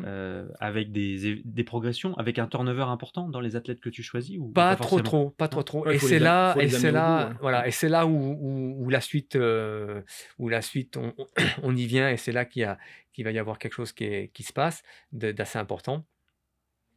Euh, les meilleurs athlètes de Vancouver. Donc, mmh. je, suis en train de réfléchir à ce que, à ce que je vais faire de la suite. Est-ce que je continue dans ce milieu-là ou est-ce que je fais autre chose? Euh, Toujours dans le sport, mais dans, enfin, dans le ski, pardon, mais est-ce que je reste avec le ski cross voilà, je comprends. Et euh, et il y a, y a, deux décisions qui se, qui enfin il y, y, a deux il y a deux facteurs qui se qui rentrent en, en, en ligne de, de, de, de compte. Euh, la première, il y a beaucoup d'athlètes qui vont arrêter. Euh, de la génération fin de carrière. Ouais, en fin de carrière. Donc ça veut dire qu'il fallait obligatoirement régénérer et recréer une équipe. Voilà. Et puis il y a, il y a, il y a une envie de, il y a, il y a, une idée. J'ai une idée. Enfin, j'ai une idée. Euh, bien sûr, encore une fois en concertation avec, avec mon adjoint. Avec Max. Avec Max. Et euh, il y a une idée, et l'idée germe et se dit que ce, ce, se, projette sur Sochi et, je dis, euh, écoute, euh, je sais pourquoi on n'a pas vraiment marché là. J'imagine comment est-ce qu'on peut faire quelque chose de très bien. Ouais. euh, je vais proposer quelque chose à la fédération, et puis, et puis s'ils partent, partent là-dedans, on part. Ok. Donc euh, le printemps, le printemps arrive, 2008, euh, 2010 pardon, Mhm. et je, j'élabore un plan et, et je vais voir euh, Fabien Sagaz qui est le DTN et puis Rémi Sella qui est le directeur sportif. Et là, je leur dis voilà, j'ai une idée, euh, j'ai une idée, il faut, euh, c'est où vous me suivez et je continue, ou vous me suivez pas, ben je, Ouais, ouais, je comprends. J'arrête. Mais je pense, je pense que l'idée euh, que j'ai, euh, Ça peut le faire. ça, ça sera mieux que ce qu'on a fait là. D'accord. Donc, il me donne le feu vert et, et c'est parti. On, on- L'idée est de, est de recruter des jeunes, des jeunes qui sont déjà dans le sport de haut niveau depuis, depuis quelques années, des jeunes qui viennent du circuit alpin avec un, gros potentiel euh, technique. Parce que je me suis aperçu que pendant les deux premières saisons, les parcours étaient techniques et, demandaient aussi une, bonne habilité de, technique alpine. Et donc, on fait, on fait notre marché, on fait un peu un tour euh, des jeunes. On les voulait pas trop âgés pour pas être trop, usés, pas trop jeunes parce que pas assez de connaissances dans Ouais, le sport pas- de haut pas le niveau. temps pas- de- la, euh, la technique pas assez approfondie. Voilà. Pas le temps de- d'aller travailler sur ça, quoi. Il faut qu'il arrive avec un, avec un certain, quoi. un certain bagage. Donc, on fait un petit peu notre, notre, notre euh, marché et, et je propose et le marché est accepté, euh, le budget est alloué, euh, on me fait entièrement confiance. Et là, et là, on se retrouve avec une équipe de jeunes complètement margeaux. complètement margeaux avec des. Ça, c'est avec, fait euh, pour toi, tu vois, Mitch. Finalement, euh, euh, C'était peut-être un petit peu ça. ouais. ouais, Il est temps que tu assumes. C'est ça. Et, et donc, et donc on a ce projet, on construit ce projet, on trouve nos, nos- entre guillemets, on fait notre marché, on trouve ces athlètes, et puis on leur présente le truc. Et là, il y a des profils atypiques. Ben donc, euh, bah, ils sont déjà atypiques Il parce y a que combien de personnes Un groupe, c'est combien à peu près? Euh, on en recrute d'un coup 6, si je dis pas de bêtises. Ouais, t'en avais encore, t'en avais encore d'avant. Et il m'en restait ouais. encore un ou deux d'avant, plus une ou deux filles. Mais, une mais on sentait dizaine, que le roulement allait, allait, allait se, se- faire. Et donc, euh, euh, on se retrouve avec des, avec, avec des profils atypiques. Atypiques parce que ce sont des gamins qui auraient pu continuer, entre guillemets, en ski alpin et certainement performer. Mais atypiques parce que bah, d'un coup, ils changent carrément de discipline. Ils restent dans un milieu sportif de ski, Au niveau, mais. de haut niveau, alpin, mais viennent dans une discipline complètement nouvelle pour eux. Pour eux. Donc, euh, pour moi, atypique. Et donc, euh, le premier stage, on a affaire à des types qui sont. euh, Alors, moi, j'ai quatre prénoms. Tu veux bien? J'ai Jonathan, ouais. c'est Jonathan Midol. Mhm. J'ai Jonas. Oui. Alors, D ou deux? Deux voix sous. Voilà, pardon, j'avais un doute. Mhm. Deux voix sous. J'ai Jean-Fred Chapuis, Ouais. bien sûr. Et j'ai Arnaud Bo- Bovolenta. Bon Volenta. Voilà. Alors, il y a aussi Bastien Middle en plus. Oui, il y a Bastien, exact. Euh, et Qui est il le y a- frère Qui est le frère. de Jonathan, ouais. Et puis, il y a encore. euh, Il y a Enac aussi à ce moment-là. Il y a encore Enac. Non, Ouais. Enac a arrêté. Et il y en a un qui s'appelle. euh, qui s'appelle Dingo, parce que dès que je l'ai vu arriver, je lui dis Toi, tu vas toi, tu vas t'appeler Dingo. À partir d'aujourd'hui, tu vas t'appeler Dingo. Et il s'appelle euh, s'appelle Dumas-Baudron, euh, Yann Dumas-Baudron. Yann. Voilà. Yann. toi, tu l'as appelé Dingo. Voilà. Tout le monde l'a appelé Dingo et il s'est, appelé Dingo, lui, Dingo, Dingo lui-même. Enfin bref, donc on a cette équipe un peu là et, C'est bon, ça. et j'explique le projet et je leur dis voilà les gars, euh, on n'est pas là pour rigoler, on est là pour vous faire confiance. Quand on a besoin de vous, il faut que vous nous fassiez confiance. Et l'objectif, c'est dans 4 ans. Dans 4 ans, je veux qu'on présente une, une équipe aux Jeux Olympiques de Ouais. Sochi performante. Quand je dis performante, je reste modeste parce que je, au fond de moi, je sais ce que Ouais. je veux et on sait ce qu'on veut. Ouais, on y va. Voilà. Donc, euh, est-ce que vous êtes partant Ah, On est partant, on est à bloc. Ah, c'est euh, cool. voilà. C'était important d'avoir l'engagement c'était hein. important. ouais. Tu l'aurais pas eu C'est- On, on l'aurait pas eu, euh, mais la façon comme ça s'est fait, les gars se sont sentis, euh, se sont sentis euh, écoutés. On, on, on, on est allé chercher, ils se sont dit purée mince, il y a des mecs qui croient en nous alors que ça fait deux ans qu'on végète à droite ou à Ben ouais, gauche. ben ouais. Ouais, ils croient en nous C'est la et, seconde chance, quoi. et- C'est la, la deuxième chance. Ouais. Donc on part dans ce projet, euh, je fixe les objectifs rigoureux, avec, euh, avec toujours, cette, cette, euh, ce- toujours cette acceptation que les, les gars sont, sont atypiques, toujours cette acceptation que le travail est, est quelque chose d'important, mais avec, euh, avec un management... Et je me pose une question. À ce moment-là, tu as une équipe de garçons et une équipe de filles? oui, Ouais, pareil, pareil. Donc, euh, donc l'équipe va aussi s'étoffer avec des filles. On, a aussi, on fait aussi un peu la même démarche du côté des filles, avec un peu moins de succès parce qu'il y a moins de filles au portillon, mais on en, on en récupère quand même quelques-unes, euh, et qui, seront par la suite aussi très très bien placées, qui sont encore très bien placées. Et donc, on part dans ce projet. J'ai toujours dit les gars parce que, parce que les filles, je les ai toujours enveloppées dans, dans le projet des gars. Et, et c'est vrai que euh, les réunions commençaient toujours par les gars et les filles au début étaient Ben un oui. petit peu choquées en disant Ben euh, on, il sait qu'on Ouais, est des filles. minutes, ouais. Mais, mais elles se sont prises dans ce truc-là et, et on les a considérées. Et je pense que ça a été aussi une des forces pour elles, les filles, d'être dans un milieu garçon, Mm. d'être entraînées avec des garçons Hmm. et pris pour, euh, pour pas pour vraiment des filles, mais pour des, Ouais, des athlètes Avec les mêmes niveau. attentes, Voilà, les mêmes objectifs. Voilà. Et alors, c'est intéressant ce que tu dis, puisque tu crées avec les Bastien, Yann et toute cette bande-là, des, des- tu crées un truc, hein, finalement. Mais en même temps, tu vas créer aussi ton, ton, ton staff. Donc, on a Max, et là, tu vas aller chercher quelqu'un d'autre également qui va jouer un rôle important. Alors, je, je vais chercher quelqu'un d'autre qui va Parce que jouer. tu avais une idée, quoi. Tu savais ce que tu voulais. Quoi. bien sûr. Alors, euh, donc la sélection est faite. euh, le staff, euh, le, le gros du staff, c'est Max et moi. Max, euh, bah oui, euh, parce qu'on est là depuis le début. Ouais, Euh, donc, il nous faut déjà trouver des, des techniciens. ouais. Donc, pareil, on, pour la petite histoire, on a, on a quelques contacts et on a un contact d'une personne qui, qui apparemment a pas super bonne presse parce que tout simplement, ce gars-là, il parle pas beaucoup. Je pense qu'il a jamais été trop, il vient pas du milieu et je pense qu'il a jamais été trop, trop, trop écouté dans, dans- ou reconnu dans le travail qu'il faisait.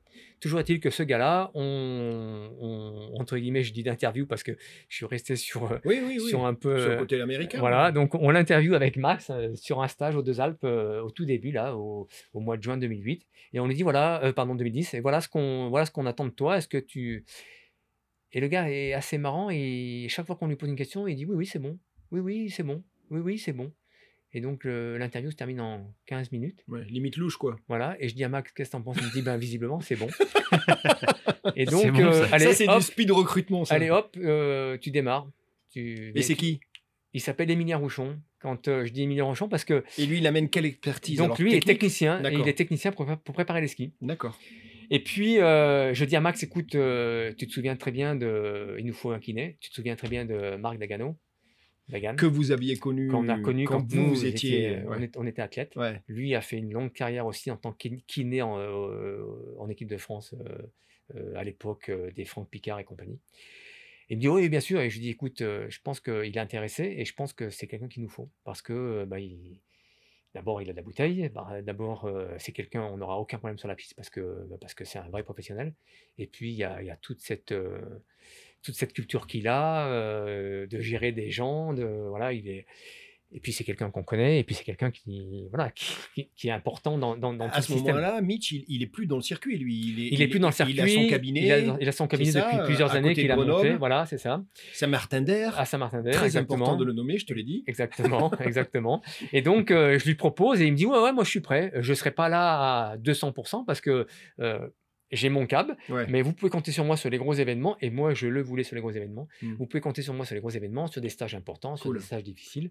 Et, et, euh, et le connaissant, le, le, le, le connaissant et surtout euh, euh, sachant la façon comment il est arrivé et il nous a géré à l'époque, je me suis dit ça sera très bien pour le, la catégorie d'athlètes qu'on va avoir.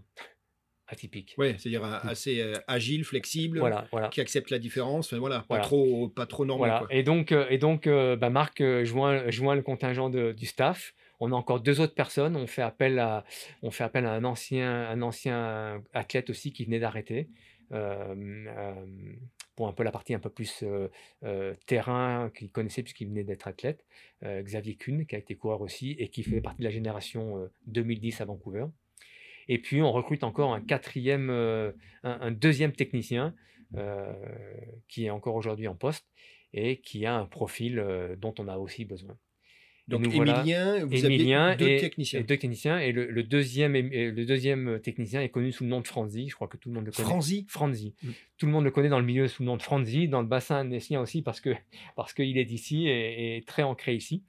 Et donc euh, on a on a ce staff qui est composé. Donc, Franzi, Emilien, Xavier, Max, Marc et Mitch. Voilà. C'est ça, c'est ça, parti, quoi. ça, et c'est parti. Et puis on a un petit pool de médecins, de médecins Ah et oui, puis on a on a un pool Bien aussi de, de de kinés quand Marc ne peut pas. Marc nous nous, nous entre guillemets nous produit d'autres techniciens d'autres pardon kinés qui viennent euh, qui viennent euh, remplacer Marc quand il est pas là. Parce Donc- que sur un, sur un Jeux Olympiques, la, la Fédé, elle met des unités euh, où il y a des médecins qui sont euh, transversaux Non, en fait, en fait, euh, il y a des médecins qui sont là pour toutes les. Mais ensuite, chaque équipe vient avec son, avec son fonctionnement. D'accord, ok. Vient dans son fonctionnement dans, dans le cadre de l'équipe de France de, olympique.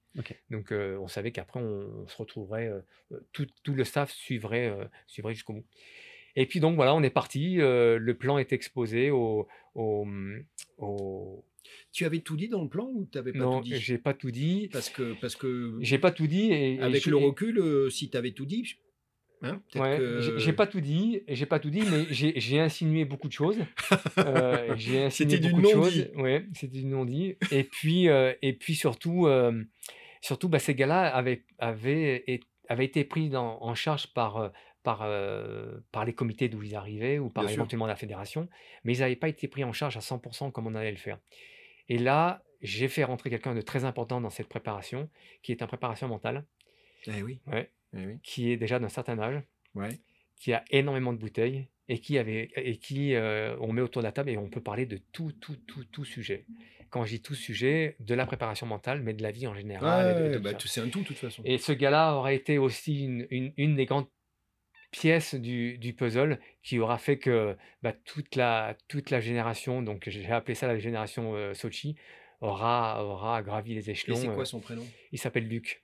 Et Luc, c'était quoi? C'était sorte le lion de tout ça, c'est ça? C'était le alors ouais, c'était le c'était un peu liant tout ça. C'est quelqu'un dans ma manière de manager que j'avais besoin parce que bien sûr, il s'occupait de la préparation mentale, mais quand je dis préparation mentale, c'était plutôt préparation de la compétition. J'aime bien faire le, le- la chose, euh, j'aime bien séparer les, les termes parce que préparation à la, à la compétition, c'est quelqu'un qui amenait des outils. De, bon, je passe un petit peu tous les termes, mais et puis c'est quelqu'un à qui je demandais aussi une étude de- du staff, Du groupe, que- du groupe, ouais. avec avec euh, avec moi compris dedans. Ouais, très bien. Je voulais que Ouais, ouais, il n'y a pas de passe droit, tout le monde, voilà, tout je le monde voulais qu'ils me notent entre guillemets, Oui, qu'ils je disent ce que je pouvais faire du bien et ce que je faisais pas Ouais. bien. Euh, et puis euh, et puis je voulais qu'on ait euh, que ça soit un- donc c'est pour ça que quand quand je dis euh, c'était une pièce euh, très importante, on se mettait autour de la table et quand on était autour de la table, il y avait Fallait des sortir, discussions, ouais. voilà, il y avait des Au moins, il n'y avait pas de, il y avait pas de Ouais. truc. Et tout le monde était à la même enseigne. et tout le monde était à la même enseigne. Ouais, tout le monde était à la même enseigne. Cette, euh, moi, moi, ce que dit. Bon, tu sais, j'ai appelé Marc. Bien sûr. Ouais, énorme, Mhm, quoi. On a passé un moment extraordinaire ensemble. Donc, le problème de Marc, tu te rappelles, c'est je t'ai dit, il faut le choper, mais après, Ouais. quand tu le tiens, il faut pas le lâcher. Faut pas le lâcher. Donc, j'ai eu du mal à le choper, mais je et, et Marc me dit, Gérald, très rapidement, c'était cohérent, c'était pertinent. Pas évident, ça, hein, parce que tu pars. euh, Tout à l'heure, tu m'as dit deux fois la feuille blanche, il fallait bien le sûr, faire, quoi. bien sûr, bien sûr. Il me dit, alors certes, c'était atypique, mais finalement, euh, pas pour nous. Oh, tu t'en fous, en fait. hein. La sûr. norme, c'est toi qui l'as créée. C'était créatif, on va revenir dessus. As eu, vous avez eu des choix de staff qui étaient quand même à- parfois même à l'opposé de ce qui se faisait. hein. Carrément. Euh, euh, il me dit c'était un truc de fou quoi. On était, on était une famille quoi. Il y avait un truc incroyable. Ouais, ouais. Et il me raconte, je te donne juste un exemple pour lui. Je lui dis mais donne-moi un exemple. Il me dit ben, je vais t'en donner un. À cette époque-là, l'hôtel était le format. Quand tu étais dans ce genre de groupe et compagnie, c'était l'hôtel. Et Mitch et nous, le staff, on a décidé que c'était justement pas le format qu'il fallait. On a pris plutôt les maisons, les locations et compagnie. Et dit en fait tout le monde avait un rôle. Tu faisais la bouffe, tu faisais la cuisine et Ah, C'est de compagnie. la cohésion en fait. Et, c'est- et- et ouais. c'était énorme, c'est ça. Et, Ouais, les gens amenaient leur bouffe ou je sais pas quoi, leurs plats euh, régionaux et tout. Ouais. Et vous avez créé un truc, mais c'était énorme. ça a été c'est- effectivement ça, ça a fait partie en fait euh, quand euh, je suis parti sur ce projet la, la première partie enfin la première la première grande euh, ligne de conduite c'était de monter une équipe entière Ouais. je ne voulais absolument pas que des individualités je voulais une équipe entière ce qui est pas simple dans un sport comme le ski cross Avec des personnalités. indi- individuel de Ouais. faire un travail en équipe et, et dès le début dès le début ça a été le fil conducteur les gars il faut progresser l'un avec l'autre et non pas l'un contre l'autre. À partir du moment où vous allez arriver à comprendre ça, toute l'équipe va monter, le niveau sera très élevé. Ça sera difficile parce qu'il y aura des moments où il faudra faire des sélections et, et effectivement, vous allez être tous peut-être euh, au, au plus haut des niveaux et ça sera pas simple de faire les sélections. Ouais, bien sûr. Mais, mais si vous voulez, si vous aspirez à, à ce que moi je pense que vous êtes capable de faire, il faut partir dans cette optique-là. Et donc cette optique-là, elle a, elle a, elle a amené tout un fonctionnement, comme tu l'as signalé, euh, les longs stages, les stages en appartement, en, en- en maison, où on faisait la, où on faisait la- les repas. Ouais, tout le monde participe. Euh, quoi. des stages euh, commando en Corse où on Alors, partait. En- en, Corse, moi, on me raconte un truc énorme. hein, parce qu'il y, a- y a quand même quelqu'un qui m'a dit, parce que, parce que finalement, ton frère et toi, vous étiez, vous étiez câblés pour être sportif, hein, et plutôt de haut niveau. ouais, ouais. Donc, je, je dis ce que c'est, ce quelqu'un, dont je dirais pas le nom, même sous la torture, hein, je te le dis tout de Mhm, suite, Mitch. Et il me dit, Mitch aurait pu être très facilement un sportif de haut niveau dans le vélo. Oui. T'avais, t'avais, t'avais, je sais pas, t'avais l'ergonomie. je- voilà. Ouais, et ouais, du coup, je- tu fais un stage en juin en Corse avec cette équipe-là, en vélo, et il me dit, c'était une bombe, Mitch. Il paraît que tu montais devant, parce que bien évidemment, il y a, il y a différents niveaux, et il me dit, tu peux pas t'imaginer, je te vois faire, tu sais, un peu le chien de berger. Mhm. Il allait devant dire au mec, bon, c'est bon, ça va et tout. Il revenait comme un V2 derrière en disant, bon, les gars, il faut y aller. Et il me dit, mais il m'a épuisé à le voir faire. Il y avait cette énergie qui était en train de se mettre en place. Toi, tu donnais, mais tu recevais aussi, Mitch, Bien de toute sûr, façon. bien sûr. Et voilà, il me raconte cette histoire. Il me dit, mais Gérald, mais il a dû faire dix fois le trajet, en fait, Mitch. C'était bon, ça. Ouais, donc donc c'est vrai que toute cette, cette idée, cette euh, cette euh, cet euh, engouement et cette euh, euh, cette culture entre guillemets sportive de haut niveau de gagne, j'ai voulu vraiment que tout le monde s'en imprègne et puis que ça soit la recette du, du succès quoi. Et donc euh, donc la, la mayonnaise prenait bien, on avait énormément confiance en nos athlètes, ils avaient énormément confiance en nous parce que c'est quand même il faut quand même rappeler que le ski cross c'est un sport quand même qui est dangereux. Ouais, ouais, ouais, c'est Euh, peu- ne serait-ce que la confiance que l'athlète peut avoir dans le staff. Quand un staff, je donne un exemple tout simple, quand c'est un premier passage sur un parcours euh, où on ne sait pas si les bosses vont passer, s'il y a des risques à prendre, et que tu es là sur le bord en tant qu'entraîneur et tu dis écoute, tu peux y aller à fond, ça passe. Il faut que vraiment une l'athlète se dise bon, l'autre ouais. pimpin, C'est comme un la copilote dans voiture, ouais, en fait. Ouais, il sait de quoi il parle, il faut que je fasse confiance, je peux y aller. Quoi. ouais. Donc il y a eu cette confiance qui s'est mise en place. Il y a eu cette, euh, on va dire, cette culture qui s'est mise en place. Alors ça n'a pas été simple parce que, parce que moi j'avais certaines idées que je voulais arriver à bien que je lâchais beaucoup de laisse sur le reste, enfin sur certaines choses. Bien sûr. Mais ça a été ma manière de faire. Et Mais puis, finalement, ce qui soude, c'est les soft skills. Ce qui soude euh, vraiment Oui, l'équipe. oui, oui. Dans un cas Mais comme ça. Et aujourd'hui, c'est très inspiré. L'entrepreneuriat s'inspire de ça aujourd'hui Oui, pour oui, essayer de on souder y des viendra équipes. après de toute parce façon, que c'est. dans, dans tes sélections, tu avais déjà dans ta sélection, tu l'as dit, dans ta sélection de cette équipe-là, tu es allé chercher des valeurs humaines aussi. Voilà, voilà, voilà. C'est ce que tu disais, Gérald, euh, ouais, peu sûr, importe, mais il faut, faut, faut du ski, mais il fallait aussi la tête et compagnie, sinon ton sûr. il aurait jamais... Et qui c'est qui fait la vaisselle ce soir Mais c'est un ensemble en fait. Ouais, ça exactement. Donc on, on a réussi vraiment à créer cet ensemble et je pense que c'est quelque chose qui a perduré après et, et qui a fait que se, que se renforcer.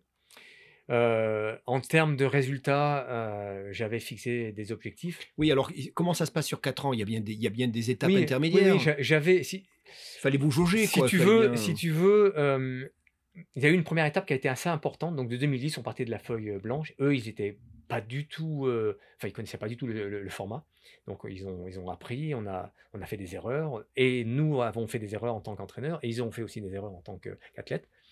Mais le premier passage un peu obligatoire était les championnats du monde de 2013. Ouais. Et donc euh, c'était plus ou moins, je m'étais dit mince, Une si sorte là, de, de, de, de, de révision des oui, de JO. révision et puis de, de passage un peu obligatoire. Je Ouais. suis dit, mince, si on n'arrive pas, Ouais, si on n'arrive pas là compéti- compétitif, ça va être ça voudrait, difficile. ça ouais. voudrait dire que pendant trois ans, on a stagné. Quoi. Ouais.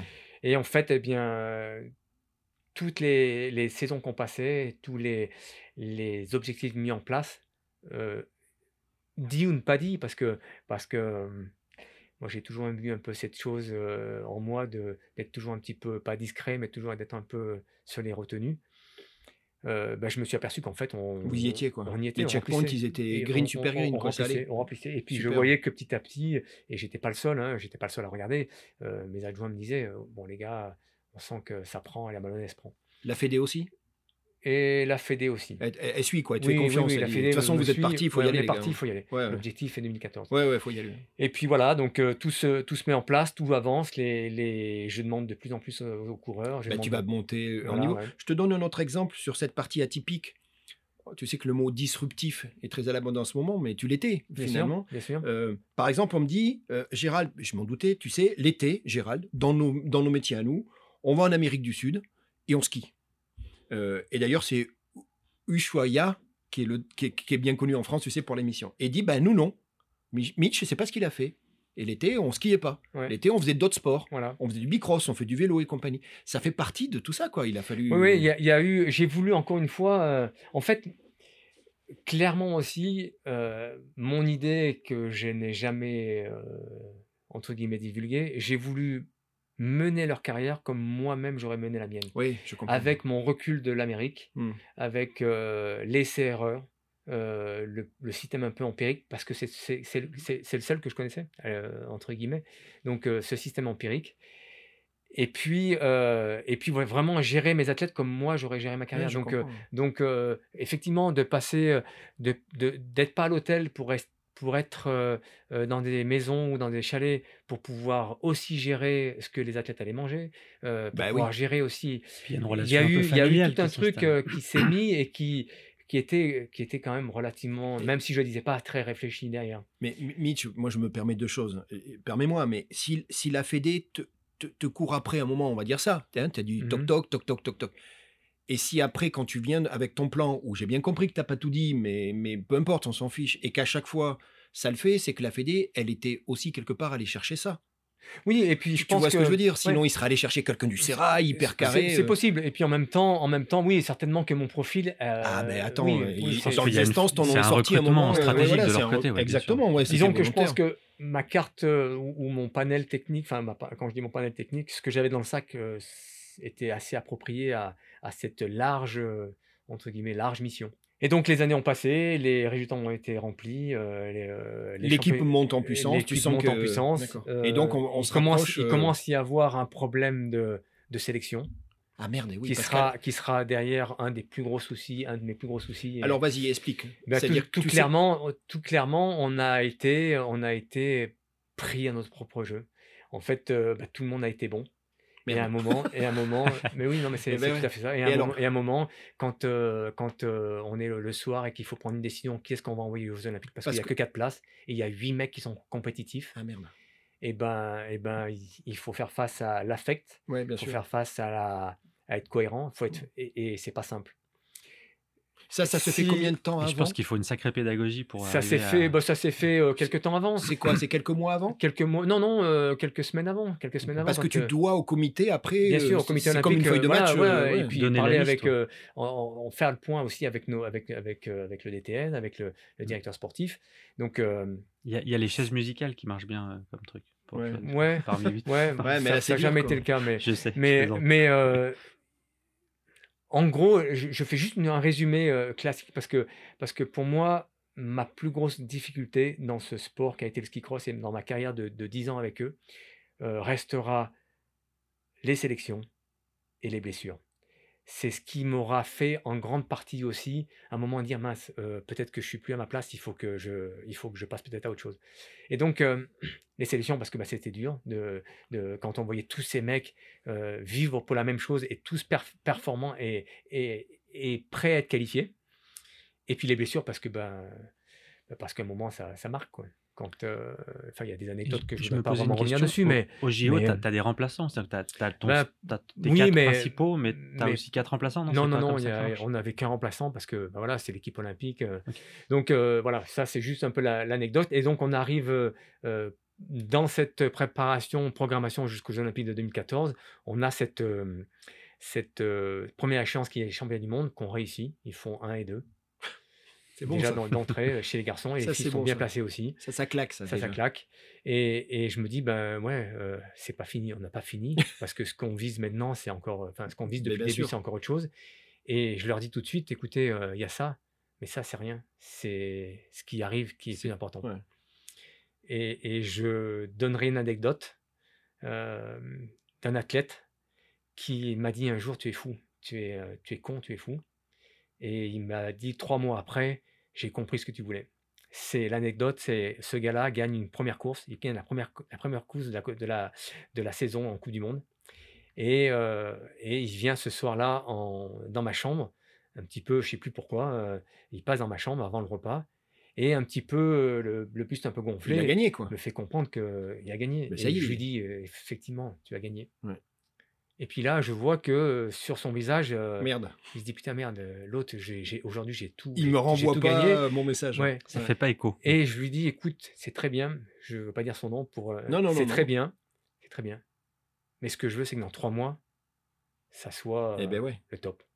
Et là, il est parti, et quatre mois après, il m'a dit ce soir-là, je me suis dit, mais il est Il- complètement fou. tu l'avais vexé, tu l'avais Ouais. piqué Il dans. m'a dit, t'étais- je me suis dit, c'est un vrai connard. euh, il, est, il, est, euh, il sait pas ce qu'il enfin, il- Ben ouais. oui, ben oui. Mais aujourd'hui, quatre mois après, Ouais. avec tout ce qui s'est passé, avec les quatre ans qu'on aura vécu, je sais réellement ce que tu avais au fond de la tête. Ouais.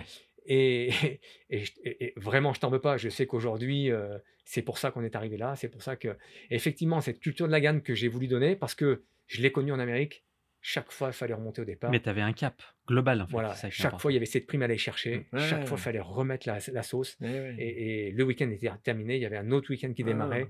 Il y avait le compte en banque qu'il fallait regarder. Bien Je suis sûr. Désolé de le dire comme ça, mais et, et cette, cette culture m'a vachement, vachement, euh, euh, ça m'a impliqué dans le sport encore avec une autre, une autre idée quoi. Mitch, on- le jour J arrive. Le jour JO arrive, tiens, tu vois, finalement, on est bon. Donc, on parle toujours des, Jeux Olympiques de Sochi. Euh, tu disais juste titre, euh, la mayonnaise a pris. Vous avez bossé.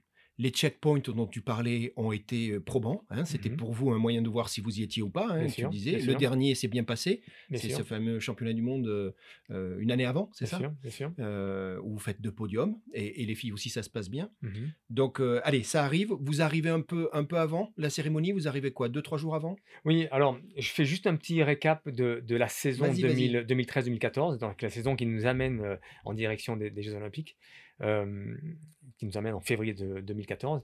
Euh, donc toujours un petit peu dans cet esprit d'avoir des gars qui, qui ont faim, d'avoir des gars qui soient prêts au moment opportun et, et- le 22 février pour le coup, pour les garçons, et les 24 pour les filles. Euh, J'avais euh, pensé encore élaborer tout un programme de, de mai de mai à- au 22 février. Et, dans mon idée, euh, j'avais tout fait, j'avais tout fait un plan, mais j'avais aussi fait euh, le plan avec, euh, avec, il s'agit- s'agissait pas de faire qu'un plan, mais les répercussions du, plan à chaque, à chaque étape de la, construction de, de, l'année. Et donc, rapidement, j'avais, prévu, enfin, rapidement, on peut le dire rapidement, mais j'avais prévu, j'avais pris en compte le décalage horaire de, de la Russie, Oui. même si c'était pas énorme, que trois heures, Oui, mais quand même. mais quand Sur même. l'organisme, Euh, sur le voilà, métabolisme. Voilà, le et hein. j'avais pris en compte que euh, les gars, fallait qu'ils se qualifient, donc il fallait qu'à un moment de la saison, début décembre, mi-décembre, euh, début janvier, ils soient, ils soient compétitifs pour pouvoir se qualifier entre eux. Oui. Euh, j'avais pris en compte le travail énorme qu'on avait à faire sur les skis, sur le, la préparation des skis, sur le choix des skis, et puis euh, sur, une, sur une, une montée, pic de forme, baisse de forme, remontée de pic de forme, pardon. Et donc, euh, donc tout ça avait été, euh, avait été pensé, et puis j'avais mis à chaque fois donc en face euh, un petit peu les conséquences de tout ça. Et c'est vrai que la confiance qu'on avait des athlètes, euh, je me permettais des choses. Je donne un exemple tout simple, euh, enfin deux exemples relativement simples. Euh, on a réussi à faire euh, en juin, et, et pourtant ça paraissait inconcevable au début, on a réussi à faire 19 jours d'entraînement sur 21 jours possibles. Et les gars étaient au charbon, mais tous les jours. On a, on, a fait, on a fait ce genre de choses. Et je leur avais dit, écoutez, on va faire un très très gros stage aussi en octobre. Vous allez voir, on va s'entraîner avec des équipes étrangères et on sera certainement pas bon pour, pour, pour telle et telle raison. Effectivement, ça s'est avéré. ça s'est avéré. Et puis j'avais dit, il faut que vous vous qualifiez, vous allez être en forme à ce, à ce moment-là, mais l'objectif est voilà, l'objectif est les Jeux Olympiques. Le jour J, ouais. Voilà. Et, et j'avais, j'avais omis de dire ça, je la- euh, parce que je ne voulais pas quand même qu'ils sachent où, où on allait. Euh, on allait à un moment dans le mur. Et je leur avais dit, on va, on va très bien démarrer. Et certainement que, comme tout le monde, on n'est pas des surhumains, euh, à un moment, on va pêcher. Mais vous inquiétez pas, on va pêcher au moment où ça sera, le moment opportun, et on remontera derrière. Et j'avais dit à mon, à mon, à mon adjoint direct, Max, j'avais dit, écoute, on sera quelques jours près, mais je pense qu'on sera, on sera dans le... Et, et après coup, c'est vrai que tout le monde aurait pu dire c'est de la chance. Non, on a tellement calculé les choses, Tout était programmé, ouais. on a tellement essayé de laisser très peu de hasard. Et, et justement, dans mon- de mon profil de quelqu'un très atypique, je me suis rapproché du, du, du, du côté de, du- de la recherche et développement de la fédération, du secteur recherche et développement. On, a, on est tombé sur quelqu'un de brillantissime, et son, lui et son équipe. Donc, euh, le complément que j'avais besoin, parce que je ne le connaissais pas ce complément-là, le côté non empirique, eh bien, il me l'a amené par, euh, par le biais de, de, de, de météo, de, enfin, tout un, tout un, tas- Et, un tas et- de choses. et son prénom, c'est? Nicolas Coulmy, quelqu'un qui est, euh, pour moi, Donc sont, lui, il a, il a apporté ça, ce côté euh, pas empirique, comme tu voilà, lui, il a, il, a, il a apporté ce côté que je n'a- je n'avais pas, Que que, ouais, ouais. Que je commence à, commence à comprendre de mieux en mieux, de plus en plus. Mais il a, il- ce gars-là a toujours un coup d'avance. Donc euh, voilà, tout ça a été fait. Euh, effectivement, il s'est avéré ce que j'avais prévu. On a, ils se sont qualifiés, on a baissé de régime Ben oui, énormément au moment où il fallait. Euh, j'avais prévu un stage de régénération un peu entre guillemets Ouais. et les mecs me disaient mais qu'est-ce qu'on va aller faire à Paris? Je les avais envoyés à l'INSEP pour préparer avec un protocole des récup. Les mecs se disaient mais il est barjot, on est à trois semaines des Jeux et on va aller une semaine à Paris. Ouais, mais ils vont pas perdre leur ski, c'était pour les. Voilà. Mais il y avait un Derrière, plan. Dans il y avait, tête, il y avait le un plan, il y avait le plan, mais et puis la, la confiance de la confiance des athlètes et puis nous euh, de ce que euh, on y croyait quoi. Euh, je pense que c'est même si je on passait pour des fous, euh, ça c'était pour eux c'était pour eux acceptable. Dans Et le, puis, dans le- euh, t'es allé voir l'équipe de biathlon? Pour aller bosser sur le fartage. Oui, on s'était beaucoup rapproché dans les années au tout début des années 2010 là, euh, 2010-2011, on s'est rapproché énormément de ces gars-là. Ça se faisait pas à l'époque, chacun Non, était un peu non, dans son truc, c'est non, ça ouais. non, Ça, c'est génial. depuis le en début, fait. ouais, ouais. depuis le début, on a eu, on a eu cette, on a eu cette curiosité d'aller voir. Et c'est vrai qu'au début, quand on est arrivé dans le ski cross, on a beaucoup dérangé. On a dérangé d'a- d'ailleurs jusqu'au bout. Et pour la petite histoire, euh, mon remplaçant, qui était le chef d'équipe des Canadiens, m'a toujours dit que putain, on savait vraiment pas ce que vous c'est Aujourd'hui, je comprends. quoi. Ouais, mais ce que Mais je trouve génial, c'est que vous bon, alliez chercher tout ce qui marchait pour essayer de le, le mettre vers, dans la et, puis, réussite. et, en et fait. puis, et puis surtout essayer de, de maîtriser tous ces paramètres qui Ah, sont. bah, qui- le partage, j'imagine que c'est Voilà, passionnant, c'est vraiment oui. de la R&D Il n'y a pas de hasard. hein. Il n'y a pas de hasard. Donc, euh, euh, justement, il n'y a pas de hasard. Euh, euh, encore une fois, pour la petite histoire, on est allé euh, avec Max en 2010. Je crois que c'est printemps 2010. Je lui dis écoute, Max, euh, dis à ta femme que cette semaine, tu ne seras pas à la maison. On va tous les deux quelque part. Il me dit mais on va où? Et on était, on était en Coupe du Monde en, Norvège. Et je lui dis j'ai pris deux billets. On va à Sochi. Sochi, dans 4 ans, il y a la piste. Il y a les Jeux. Il faut qu'on aille voir ce que c'est. On arrive là-bas tous les deux, comme deux pimpins. Il y avait, euh, il y avait rien. Il y avait rien. Et on va sur la piste. Et je dis à Max, purée mince, on va se retrouver là sur une piste comme ça où, euh, où clairement, bah, c'est pas notre profil d'athlète. quoi. Nous, on a des mecs techniques, euh, des virages, et là, il n'y a rien. quoi. Et, et j'avais dit à Max, écoute, on dit rien. On dit que Sochi, c'est top et que c'est super. Enfin, que Ouais, c'est- ouais. Et on est rentrés tous les deux euh, un, peu, un peu comme deux imbéciles en se disant, mince, putain, qu'est-ce qu'on va faire quoi C'est génial. et, et, euh, les, les saisons qui ont suivi, justement pour faire un petit rappel, je me suis dirigé sur des terrains qui ressemblaient à Mais ça bien, bien sûr. et qui ressemblaient à ça. Et les athlètes se disaient, mais qu'est-ce qu'on fout sur ce terrain de, de, de, de, de, de- de- de junior quoi. Ouais. Et je dis, ouais, mais vous en avez besoin, on en a besoin, vous verrez, on en a besoin. c'est bon ça. voilà, et puis, et puis la pré-olympique s'est avérée, enfin, on y est allé euh, l'année 2000, euh, 2013. Euh, la piste avait un peu changé, elle s'a- elle s'adaptait un petit peu plus du côté de ce que nous on avait euh, Ce comme qui, est, ce qui est profil. plutôt bien pour vous. Mais malgré tout, restait quand même quelque chose qui n'était pas du tout Donc, vraiment fait bien pour fait nous. les faire bosser Ouais. sur. euh, Voilà, donc ça c'est un petit peu l'histoire de, de tout ça. Euh, les mises en forme, on a et puis tout s'avérait, tout marchait. Et puis on est arrivé fin fin janvier à 15 jours des Jeux, à 22 jours des Jeux puisque puisque l'échéance pour les garçons était le 22 et je répète encore pour les filles 24. J'insiste les filles parce qu'on y reviendra aussi un petit coup vite fait. Avec grand plaisir. Euh, et donc, euh, à 22 jours des, des Jeux, on a des mecs qui sont complètement rincés, Ouais. qui sont cuits complets. Ouais. Et, et je leur dis, bah, écoutez, euh, maintenant, c'est bah, maintenant c'est la reconstruction. Récup. Voilà. Donc. Paris, Ouais. ils vont là-haut pendant une semaine. On rentre, on va faire une petite course d'un niveau très inférieur en France, histoire de vous relancer un petit peu. Et puis ensuite, on va forcer un petit peu là, puis ensuite, ben, on ne skiera pas pendant 10 jours. Qu'est-ce qu'on va faire pendant 10 jours?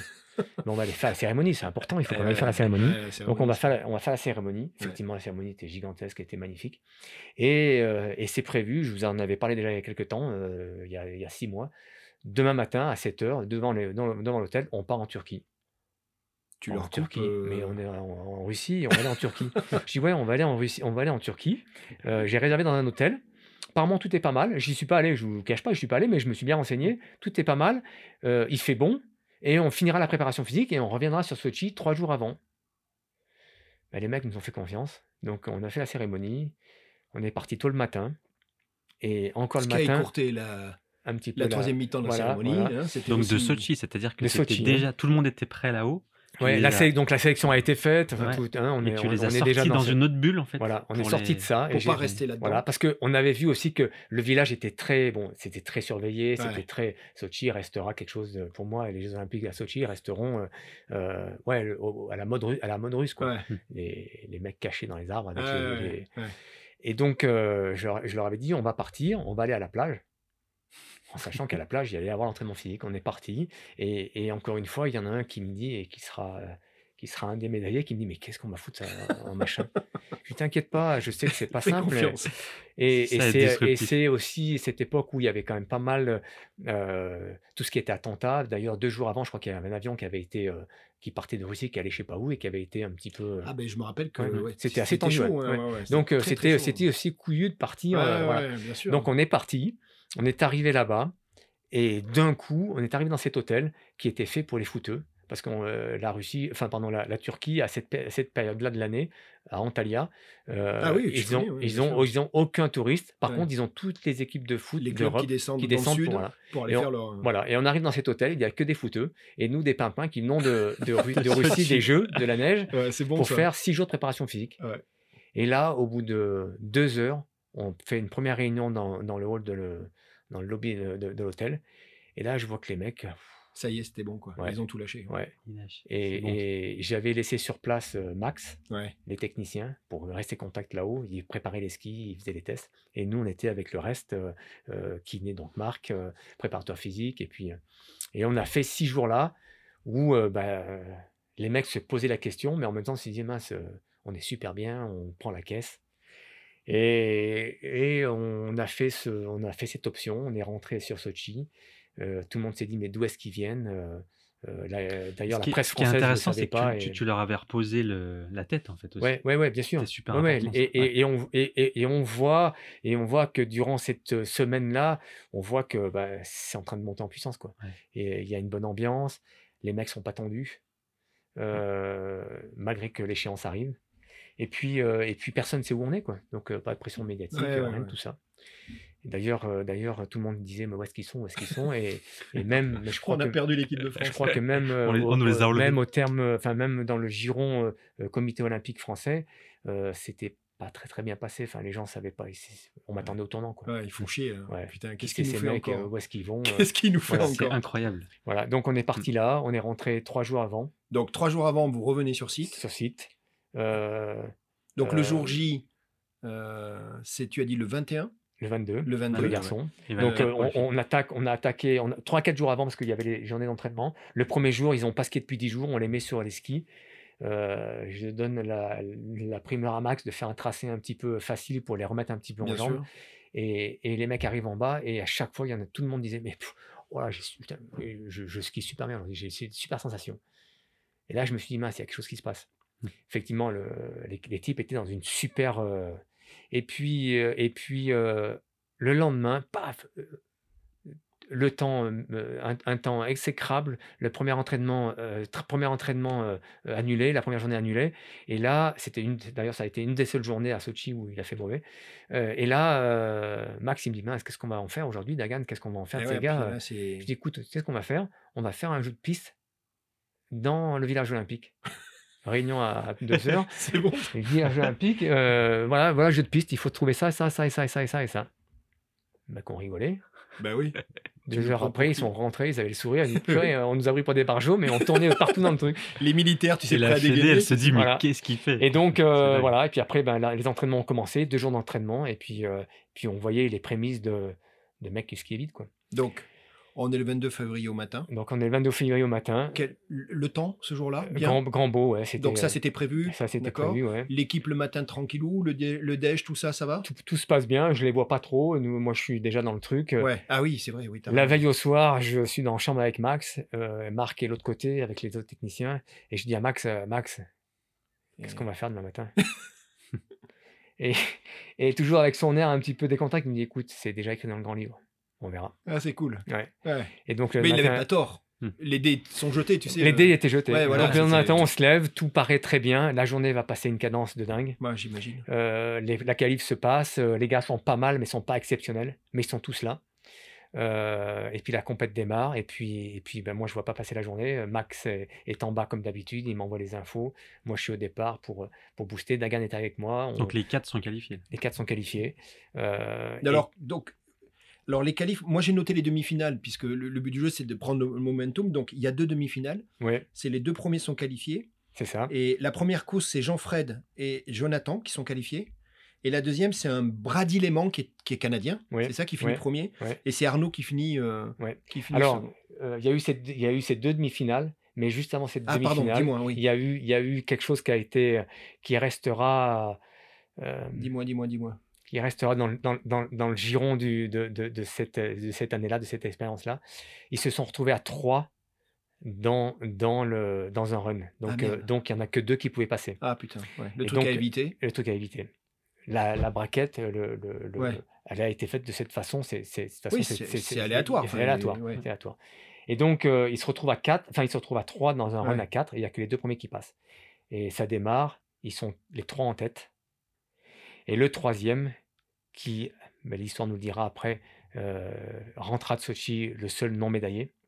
Le troisième est là, en attente, et il est capable de doubler le deuxième, qui sera le médaillé d'argent, quelques heures après ou une heure après. Et, et il est là et il se retient, il ne sait, pas il sait pas quoi faire. Et en fait, Ah euh, et en fait il se relève Ah pour, ouais. pour contrer le quatrième, C'est ce que j'allais dire, ouais, pour bloquer le pour quatrième. bloquer le, le- je crois que c'était un Autrichien, pour bloquer le quatrième, et pour entre guillemets pas se dire je vais attaquer mon collègue, je risque Ouais. de me mettre au tas. Si jamais je me mets au tas, il se met au tas aussi, et derrière l'autre On passe. perd tout. ouais. Voilà. Donc euh, Stratégie il s'est voilà, il s'est il s'est entre guillemets euh, sacrifié. Et bien sûr, je vous laisse imaginer la suite. Euh, il rentrera le seul euh, sans médaille. Voilà, donc ça, ça a été les demi-finales. Et puis ensuite, ben, les, les deux demi-finales avancent. Et puis, et puis ben, d'un coup, je me retrouve au départ. Et, et moi, je suis à fond, je regarde, je- je- j'étudie, je, je regarde les portes, tout ça. Et puis, je demande à Dagan, je lui dis, Dagan, on en est où? Il me dit, on est en finale. Je dis, mais Combien? il y a qui? Ben, Il me dit, ben, ils- arrivent, ils sont là. Je dis, mais qui? Et là, il me dit, ben, il y a les trois. Oh putain. Merde. Merde. Donc, euh, c'est bon ça? ouais, c'est bon, c'est bon, c'est bon. Le, Et, euh, quatrième, c'était qui sur la le quatrième était ben, Eh ben, Brady Lehman, C'est Brady Lehman. Brady qui sera champion olympique en 2018. Ouais. Brady Le- Lehman, qui est canadien, qui finit premier de la deuxième, sé- de la deuxième demi-finale. C'est possible, je me souviens plus, Non, mais, mais je te le dis, suis Ouais, ouais. j'ai même vu les vidéos. D'accord, Je te jure, je l'ai fait bien. hein. Et donc, du coup, on est en finale. Il y a quatre mecs qui vont se foutre les tripes à l'air Hmm. pour aller, aller chercher le truc. Et sur les quatre, t'as trois Français. C'est ça. Donc, euh, donc on est, au départ. C'est particulier, putain. Ouais, mais en fait, tu l'as rêvé, ça. Tu le voulais. C'était ton truc, finalement. Ouais, euh, rêver, non, parce qu'on peut toujours rêver. Oui, mais, tu l'as dit, tu l'as dit dès mais, le mais départ. je, je, je, me, je me doutais que quelque chose se passerait à Sochi. Eh ben oui, mais tu l'as fait. Comment Ah, je, à, à- à cette telle- avec cette telle euh, réussite? Bien sûr que non. Qui aurait pu imaginer que. mais- ouais. Mais, mais j'imaginais que quelque chose se passerait, euh, ou chez les filles ou chez les garçons, qu'il y avait quelque chose. Et donc, on se retrouve euh, au départ, et donc je chope les trois, et je crois que j'ai même pas eu besoin de leur dire écoutez les mecs, euh, Ouais. c'est pour chacun votre pot. quoi. Ben oui, bien sûr. Euh, la seule chose que je veux pas, c'est que Vous foutiez en l'air. hein. vous foutiez en l'air, Ouais. et, Et mais- vous laissiez mais passer le voilà. quatrième. Et aujourd'hui, c'est. euh, Ouais, c'est pour vous, quoi. Faites, faites ce que vous voulez. Quoi. Ouais. Et donc, ils se sont dit, putain, là, aujourd'hui, c'est pas qu'il a pas les mots, c'est qu'il nous fait confiance. Ouais. Et, et les mecs se sont battus. Et d'ailleurs, ça a été le, le retour de Brady Lehman, qui est quatrième en bas, qui dit J'ai eu l'impression d'avoir quatre mecs d'une- euh, nation différente. Ah ouais. Voilà. Et alors lui, que, il a ressenti que ça voilà, que les mecs étaient euh, vraiment ouais, braves ouais. à, à la bagarre. Quoi. Et, euh, Mais tu pouvais pas donner de consignes, on est d'accord Non, je ça- pouvais pas. Je pouvais, parce que j'avais d'abord. Ce c'est pas stade-là, l'esprit, Voilà. compliqué aussi. Mais, mais euh, d'un coup, ben, ça a fait un peu tilt, un peu tout cet esprit de, de Ah ben oui. entraîne-toi avec l'un et pas contre l'autre. euh, Enfin, Ouais. avec, euh, enfin tout ça. Et d'un coup, d'un coup, je me suis retrouvé pris à mon piège entre guillemets encore une fois, Ouais, bien sûr. ou, ou à notre piège en disant mince, maintenant ils sont quatre, euh, ils sont trois, euh, peu importe qui gagne, mais voilà, c'est ça. Bien sûr. Et puis bon, voilà, la suite. Marc, euh, Marc, Marc me dit, tu sais Gérald, le truc vachement ingrat, donc il en parle de ça. Il dit c'est qu'il fallait accepter, mais c'était le deal, vous le saviez. C'était un entraînement collectif pour une performance individuelle. c'est ça. Si tu acceptes ces deux dimensions-là, eh ben oui, je m'entraîne avec toi, mais à un moment, euh, Et voilà. ce, que, quoi. ce que tu viens de dire est très judicieux, c'est que sans cette réflexion-là, le troisième qui bloquait le quatrième aux demi-finales, euh, ce serait peut-être pas Ça ne passé. serait pas passé comme ça. Tu vois? Et il avait compris en fait qu'il avait un rôle à jouer dans le collectif. Certainement. C'est Jonas? C'est Jonas. Ouais, c'est Tu fort. te rends compte, sacré mec, hein, Jonas. hein? Sacré mec. Mm. Ouais. C'est également Jonas qui est venu le soir à 2 décembre en me disant T'es complètement fou. Mais tu sais, j'ai rencontré un jour un cycliste euh, que tu dois connaître qui s'appelle, euh, il est décédé, Raphaël Gimignani, qui était Oui, une parle, légende du sûr, cyclisme. Et lui, il a jamais fait, il a jamais eu de médaille, médaille. Il a toujours été là pour euh, aider les autres à, à gagner en fait. Tout le temps, c'était son rôle. Tout le temps. Ouais, donc là, le rôle de Jonas, c'était pas, c'était pas celui-ci, mais, Non, mais voilà. mais ça il le prend à un moment. Voilà, il le prend à un moment, ouais. Ouais. Et donc, voilà, la Bon, finale se passe. Dis-moi, euh, la course, la finale, c'est c'est quoi Les trois devant, le Canadien derrière en embuscade, et puis là. Non, c'est c'est en grande partie euh, deux devant, euh, Jonas, Jonathan qui est der- dernier, je Ouais, crois, Et le Canadien en 3 et le Canadien en 3. Et ça joue comme ça encore un petit Ouais, moment ça joue. Et puis j'ai la seule consigne que j'ai dit à un moment à Jonas, Ouais. à Jonas, je dis écoute Jonas, à tel endroit il y a un virage qui est pour toi. Si ce virage-là tu le fais comme je te dis, que tu es derrière, tu fais comme je te dis, tu vas repasser devant.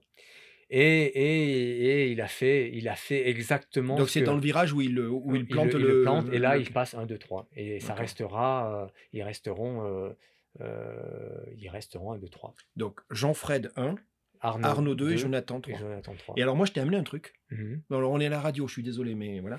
Je t'ai amené un truc. Moi j'ai imprimé la, la page, la première page de couverture de l'équipe du lendemain C'est ça. que tu connais par cœur, Oui, j'ai- que j'ai vu. Ouais. qui, qui s'appelle Bleu, Blanc, Rouge. Mhm. Où en fait, je trouve l'image incroyable. Et ce que j'aime beaucoup dans cette image, c'est Jean-Fred qui fait le con, qui fait le pitre. Regarde, en train de faire une sorte de pas de danse. Tu le vois sur son, sur son podium. Tu as trois mecs qui se sont éclatés, quoi. Je le vois aussitôt. C'est ça. C'est Non, non, ça- c'est ça- un, c'est un sacré truc. Et je t'ai amené une autre photo. Je me permets, parce que ça, moi, je ne l'ai pas vu souvent. Alors, j'explique. La photo, la première, c'est les trois après la remise de médaille, en tenue officielle, tous les trois, les trois potes. D'accord. Et la dernière photo que j'aime beaucoup, c'est les trois drapeaux, vous savez, qui montent le long des mâts Mm. avec les hymnes, décalage qu'il faut. Mais cette photo-là, c'est pas une photo qu'on voit souvent, c'est énorme. Oui, elle restera, elle restera, c'est sûr. Sûr, incroyable, sûr. incroyable. Moi, ce qui m'a le plus, entre guillemets, le plus, euh, et je l'ai je l'ai souvent dit, c'est de voir, entre guillemets, trois gamins Ouais. passer de l'état de, je vais dire, gamin à, à ben, Champion. d'un soir ou, ou, ou médaillé historique euh, pour le sport français. C'est ce qui restera Et pour le moi sport le- mondial, euh, marqué Oui, après euh, sur la partie Oui, olympique. bien sûr, bien sûr. Enfin, Le, ouais. Sochi est une bonne année pour l'équipe de France euh, au global. Moi, j'ai noté, il y a eu 15 médailles en tout. Euh, C'était le record. Ouais. 4 en or, 4 en argent, 7 en bronze. Du coup, la Fédération française de ski remonte au dixième classement mondial des médailles, ce qui n'était pas arrivé. Alors, les sports de neige, vous avez été meilleurs que, que, que, que les disciplines de glace, puisque vous êtes deux familles, hein, je l'explique, dans, Mhm. dans ce, dans ce sport. Euh, entre 2010 et 2014, il y a eu 12 nouvelles épreuves qui étaient, euh, qui, qui- c'était important. Euh, le snowboard, d'ailleurs, on en parlait, hein, tu parlais Bien avec Mhm. le, le half pipe aussi, Mhm. qui était nouveau. Le saut à ski féminin également, Oui, où oui. d'ailleurs vous allez faire une, une oui, médaille. oui, il y a une, une, une bronze. qui fait, bien sûr. Ouais. Et, et, et, et là, parle-moi des filles du coup, parce que tu, tu le dis depuis Alors- le début, elles étaient intégrées, elles étaient Oui, dans le truc. Alors, juste un petit, un petit aparté. Euh, il faut savoir que donc le triplé, euh, on vient de faire un triplé. euh, J'imagine, et enfin, j'aurais été dans cette catégorie aussi là, de de- d'entraîneurs étrangers, mes homologues, entre guillemets, vers de voir que la France a tout raflé, quoi. Ouais. Et donc, et donc, euh, on apprend qu'on nous met un, on nous, on nous, on nous met au tribunal, au TAS, au tribunal sport ouais. pour euh, pantalon non conforme. Donc on en vient, on en revient à ce que j'ai Ah, dit mais depuis le- ce que je rappelais tout à l'heure. Bon, ça a, ça a été quelque chose qui a été quand même très très difficile à gérer. Ouais. Mais je reviens à ce que je disais tout à l'heure. Moi, j'avais cette partie empirique, tout ça, mais j'avais besoin aussi de cette partie un peu scientifique, Ouais. beaucoup scientifique. Et cette personne de la recherche et développement, Nicolas Coulmy, m'avait parlé d'un d'un tissu performant pour nos pantalons. Et donc, on a on avait fait des essais, beaucoup d'essais en soufflerie, et puis on avait donc adopté ce, ce tissu. On l'avait fait homologuer. Il était, il avait été euh, homologué la veille encore euh, de la course par, Par la- les instances. par les instances olympiques et FIS. Et oui, voilà, c'est Voilà. ça. Ouais. Donc on était, on était Ouais, blanc, quoi. ouais.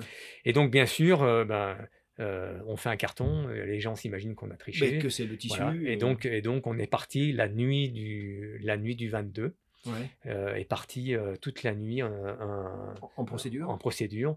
Euh, Michel Bion, qui, était, le, qui, est, qui est- qui est le président à ce moment-là, qui est toujours président, a fait un boulot de dingue. euh, ils, ils se sont dépatés, dé- dé- dé- dépatouillés de cette Ouais, histoire. il y a du lobbying. Il y a faut- du faut- lobbying, Faut, euh, patte blanche. voilà. il faut- Il y a eu, euh, il y a tous nos adversaires ont porté donc un proté, nous ont mis, nous ont mis au tribunal au TAS. Euh, on fait énormément de, de- de- d'images pendant la compétition pour montrer que nos pantalons étaient soi-disant pas, pas, pas valides. Polémique, ouais. polémique. Des films, enfin bref, ça a débattu toute la nuit. Et le lendemain matin, on a été, euh, on a été blanchi et, et, euh, le lendemain ou le surlendemain, je sais plus. Euh, donc on était, on était, et, et je reviens à ce que je disais, on a, on a tellement voulu maîtriser tout, ce qui n'était pas éventuellement l'idée de tout le monde. Les pantalons, on en fait partie. Ont failli nous, nous coûter, mais on, on était sûr. Nicolas de, la- de la recherche et développement m'a dit écoute, on est Ouais, en ouais, plein dans le règlement. On a fait, on a fait, Homologué. on a fait homologuer, on est bon, il n'y aura pas de problème. Michel Dion le savait et c'est parti comme ça. Donc euh, voilà, ça c'est la, c'est l'histoire et, Le revers de la médaille. le revers de la médaille, mais c'est voilà, c'est c'est c'est une une des aussi composantes du du, Ouais, tu l'acceptes. enfin, voilà. Il y a, il y a eu cet effet un petit peu, si tu veux, il y a eu cet effet parce qu'on en a un peu joué. euh, essayer de tout maîtriser, essayer de, Mm. de donner le maximum de chance. enfin, bref. Donc voilà, les garçons se terminent. Les filles sont deux jours après, un jour de milieu au milieu. Donc euh, je, je dis au staff, écoutez, voilà, c'est fait. Maintenant, c'est les filles. Ce Ouais. soir, on se remet en marche. 100% euh, pour les filles. pour les filles. Ouais. Voilà. Et puis, euh, les filles sont prêtes. Elles ont eu le même, le même Ouais. traitement. Elles sont prêtes. Sauf qu'elles viennent de vivre un truc aujourd'hui qui, qui, je pense, après coup, j'y ai réfléchi parce que ça m'a aussi travaillé de ne pas avoir réussi avec les filles. Elles ont vécu la journée euh, bah, comme les garçons, quoi, avec euh, l'intensité qu'il y a eu. Avec, euh, Ah merde. et, Eh et oui. je pense qu'elles y ont laissé énormément de. Elles avaient déjà fait le match, quoi. Elles avaient fait déjà le match. Et, je, Eh et oui. je pense aussi, alors on n'en a jamais trop trop débriefé, mais, mais j'ai senti ça. Elles se sont dit, mince, elles ont, ils ont fait ça aujourd'hui, qu'est-ce Ouais. que nous on va faire demain? Qu'est-ce que nous, où est-ce qu'on nous attend quoi? Et je pense que ça a été aussi un des rôles. Bon, il y en a une qui était un peu plus jeune, qui n'était pas tout à fait prête pour Sochi, l'autre avait un peu plus de métier, euh, l'autre aussi. Je pense que ça a été un ensemble de choses qui a fait que, ben, malheureusement, euh, ça a pêché de ce côté-là. Donc les filles, ça a été plus difficile? Les filles, ça a été plus difficile, on n'a pas fait de médaille. Pas de médaille, Voilà. d'accord. Et puis, et puis euh, Et puis le groupe s'est ressoudé autour Le groupe de- s'est ressoudé. Le groupe s'est ressoudé, euh, s'en est suivi, et je vais un peu plus rapidement vers la suite, mais s'en est suivi encore euh, quatre années de vraiment une maîtrise totale euh, Donc du, les, du les- circuit, les, mêmes, les, mêmes- Les mêmes, les mêmes, hein, les ouais, mêmes. ouais. jusqu'à 2018 ou jusqu'à les Jeux de, les jeux de, de Corée, où, où j'avais j'avais décidé d'arrêter après les Jeux, euh, où on n'a pas fait des bons Jeux. En même temps, c'était très difficile de revenir sur... euh, Oui, bah oui. la pression était, même si on se la donnait pas, même, je veux dire, on était... Elle y était. Elle y était. Les, les mecs à battre, quoi. euh, les mecs à abattre. bah oui, bien Et puis, sûr. en- Pas entre-temps, abattre, les, abattre. les- Oui, les abattre, concurrents ont dû euh, adopter aussi. euh, les concurrents ont euh, vu ce que nous on avait fait, je pense aussi. Ça a donné un petit peu des. Ouais, ouais, ouais. Voilà, on était. Je pense qu'il faut pas se. En restant très modeste, on a été très précurseurs dans, dans énormément de, de domaines. Le, le fartage, la météo, les, Les le- préparations. les préparations, euh, enfin tout un, tout, un, tout un ensemble a fait que, ouais, je pense que les, les gens, sont, enfin les autres équipes se sont dit bon, ils se sont mis à la page, il faut que nous, si on ne pas. est-ce que les autres ont changé de pantalon aussi? Oui, il y a eu Ouais, après, a eu, on, euh, on s'est aperçu une que ouais. ouais, y, a eu- il y a eu des choses qui se sont faites, ouais, bien sûr. Et donc, du coup, tu fais. euh, c'est Séoul? Euh, c'est Pyeongchang. Pardon, Pyeongchang. 2018, ouais. Alors, euh, de 2014 à 2018, bon, il y a eu encore. euh, Plein d'histoires. encore plein d'histoires. Il y a eu, euh, il y a eu euh, euh, neuf mecs au départ, euh, sept dans les neuf premiers.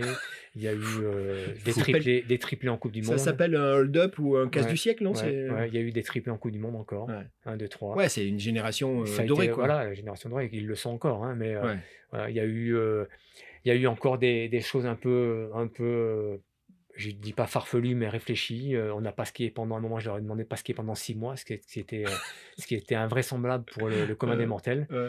Six mois après, les mecs ont tout regagné à nouveau. euh, voilà. Tu faisais des eu, tests euh, en fait. Non, non, je, tu- oui, oui, oui et non, quoi. Je, mon système empirique, enfin, comme ça marchait, en même Bah temps, oui. bah, je, voilà, ça me- préserver, ouais. ça- il y a eu euh, des stages de motocross, des choses qui sont invraisemblables. Euh, Aujourd'hui, euh, si tu dis à une équipe va faire du motocross, les mecs vont dire mais on va en rentrer 5 cassés, Ouais, 3 qui ouais. ont mal au dos. Il y a eu ça, il y a eu euh, une préparation euh, au Japon avant les Jeux Olympiques de, de, aussi de Pyeongchang, où on est parti aussi encore une fois au soleil. Enfin, il y a eu, des, il y a eu plein de choses qui font que voilà l'histoire de, l'histoire de 8-10 ans de, d'une carrière d'entraîneur euh, avec une équipe de ski cross euh, a été jalonnée d'un tas de, tas, d'un tas de choses. Et Alors toi, tu restes. Parce qu'à un moment, tu dis, et tu l'as dit tout à l'heure, j'aime bien, tu dis, Gérald, il faut savoir lâcher un moment pour des raisons, comme tu dis, ben, c'est plus, c'est, voilà, c'est plus le momentum, c'est plus le même truc. Et donc, toi, tu restes quand même aujourd'hui. Donc, euh, depuis 2018, tu t'occupes des filles Oui, j'avais demandé à revenir à, à mon, à- un peu entre guillemets, à mon amours. premier amour, mes premiers amours, le ski alpin que je connaissais. Ouais. Donc en 2018, on me fait confiance, on me fait revenir euh, dans le circuit alpin avec les filles en Coupe du Monde. Euh, je, pense que ça sert à rien de le cacher, ça s'est mal passé. D'accord. ça s'est mal passé. Euh, ça se passe pas très bien au printemps et on me demande si je suis intéressé pour prendre le groupe euh, jeune junior que j'accepte parce qu'il y a de nouveau encore un, un chantier à faire. Et puis, et puis Alors, voilà. jeune junior, c'est quel âge Quel âge? C'est euh, plus jeune 16 et plus âgé 21, 22. Ah ouais, donc c'est les, la- la les fourchette. champions qui arrivent, là, Voilà, c'est la génération voilà, qui pousse. là. Voilà, c'est la génération qui arrive. C'est ce qu'aujourd'hui qui est ton. euh, C'est aujourd'hui encore le poste activité. auquel je, je, je prends part. ouais. D'accord. Mm. Donc euh, c'est encore un poste qui est très intéressant parce qu'il y a plusieurs choses. Il y a le double projet, euh, études et puis, et puis que je connais bien sûr pour en avoir fait les frais il y a quelques années. Il y a ce projet-là, il y a des, il y a des athlètes qui sont, qui sont pas majeurs. Euh, il y a des profils assez atypiques aussi parce que pas ouais. tout le monde vient de la même région, pas tout le monde Ouais. a la même éducation. Il n'y a pas que les garçons. Il n'y a hein. pas que les garçons. Euh, il y a des filles qui sont euh, double nationalité, ce que je connais aussi. euh, D'accord. donc ouais, c'était ça, c'était un groupe assez sympa aussi à travailler avec. ouais. Alors Mitch, on arrive euh, dans notre podcast à, un- à un chapitre important qui est le- la suite, en fait, le moving forward. Euh, Est-ce que tu peux nous parler un petit peu des, perspectives, de, tes projets ou de ce qui est en train de se passer, même, euh, aujourd'hui? Et, euh, et qu'est-ce qui reste de tout ce que tu nous as dit, en fait, et de toute cette histoire incroyable? À toi la parole. Je vais commencer par la fin. Ce qui me reste de, de, toute cette, de, tout ce dont, dont on a parlé, c'est déjà bon, des super souvenirs, c'est certain. Et puis la conviction que, bah, que mes convictions sont, les miennes, mais sont aussi bonnes. Il n'y a pas de recette miracle, mais, mais la mienne a marché et, et, elle m'a conforté dans mon idée de, de ce que j'ai mis en place et puis de, de comment j'ai vu les choses. Et puis, euh, et puis euh, je changerai, changerai pas pour ça. Enfin, je ne changerai pas plus euh, ma manière de faire. Ça, c'est la première chose. Et puis, la projection, bah, aujourd'hui, je, suis, je m'occupe des jeunes filles de la fédération en ski alpin. C'est quelque chose qui est très intéressant parce que bah, je me revois à mes débuts. Je revois certaines filles qui sont, sont d'un profil atypique. Je revois des choses que j'ai connues. et puis, bah, j'essaye d'être, avec mon métier, avec mon, mon, mon, expérience, d'être intelligent dans, dans, dans la gestion de ces athlètes-là. Parce que bah, il n'y a pas, il a pas d'athlète modèle, il n'y a pas d'athlète, oui, il des, mais tout le monde est bon à prendre et tout le monde, euh, tout le monde doit avoir sa chance de faire, de faire euh, le maximum de ce qu'il peut. Et puis, bien sûr, euh, ce qui m'a toujours mené, c'est la culture de la gagne et la, cul- la culture de la réussite. Donc ça, c'est quelque chose que je, je continue à cultiver et que j'essaie de, de donner. Tu, tu parlais tout à l'heure de, de prise de parole dans des entreprises. C'est aussi des, des projets que tu mets en place non pour, pour amener un peu ton histoire et, et aider les entrepreneurs à, à se projeter? Oui, oui, tout à fait. J'ai été, euh, j'ai été contacté par une personne qui fait pas mal de coaching en entreprise et qui voulait avoir un partage d'expérience, de mon expérience. J'étais assez, assez euh, surpris au début. Et puis, et puis bah, tout compte fait, toutes les expériences que, je, que j'ai eues, en, en, pas en coaching, mais vraiment en partage, en partage de, de, ce qui s'est passé, de, d'expérience, j'ai des super retours. Et, je et c'est des gens qui sont jamais, j'aurais imaginé pouvoir éventuellement euh, je dis pas discuter avec ces gens-là, mais avoir un point commun avec des, chefs d'entreprise de, du CAC ou des choses comme ça, et qui me, font croire que, ben, qui, me font, encore ouais, me dire que il y a, y a des recettes qui marchent. Et avant toute chose, euh, dans la recette qui marche, il y a, le travail, il y a euh, jamais, give up, il y a, un petit peu tout ça euh, qui fait qu'à un moment, ben, la, sauce prend et elle plaît. Et, c'est un petit peu le, le fil conducteur de, de, de, de ces gens-là aussi, Tout carrément. D'autant qu'aujourd'hui, tu sais que dans les entreprises, avec ce qu'on on, on- on est en train de vivre, la difficulté, c'est toute cette partie management, engagement. Hein, j'ai mal au genou, puis j'ai peut-être plus envie de retourner travailler. Tu as entendu, hein, en ce moment, Bien sûr. Donc bien ces entrepreneurs-là, et je les côtoie aussi, ils sont, ils sont dans l'embarras.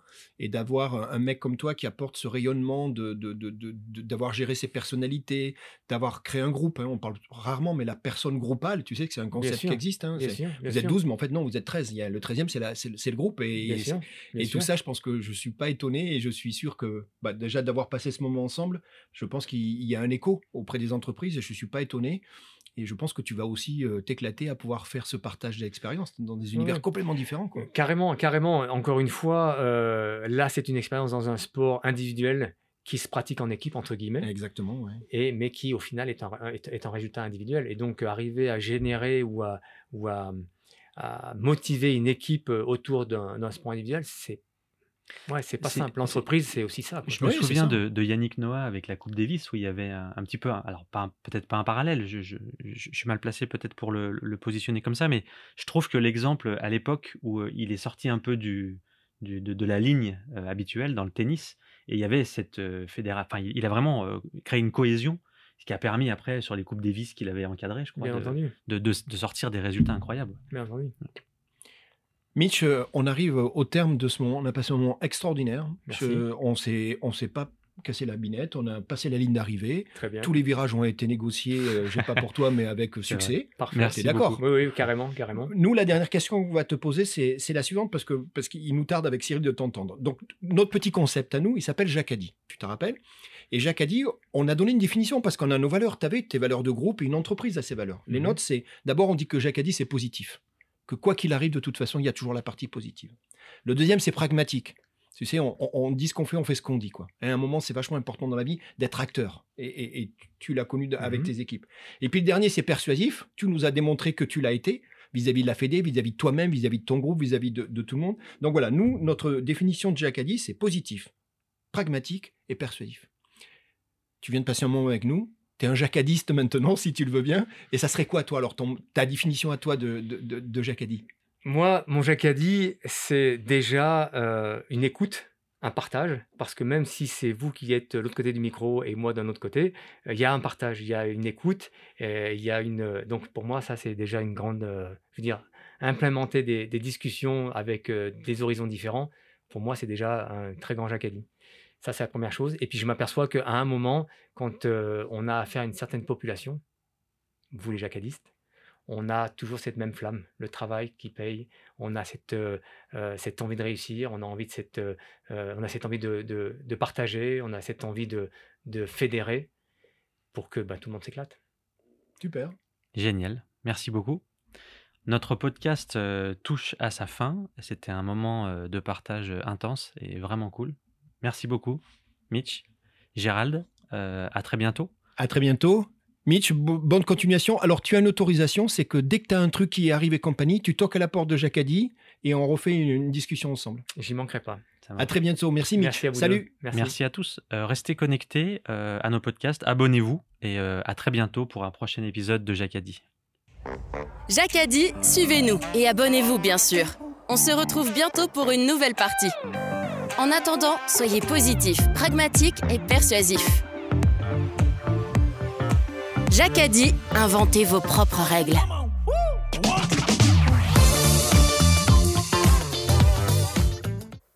Toute l'équipe Jacadi tient à remercier notre partenaire, l'établissement des 13 hommes, un hôtel calme et élégant qui surplombe le lac d'Annecy et qui vous accueille dans le respect des protocoles sanitaires.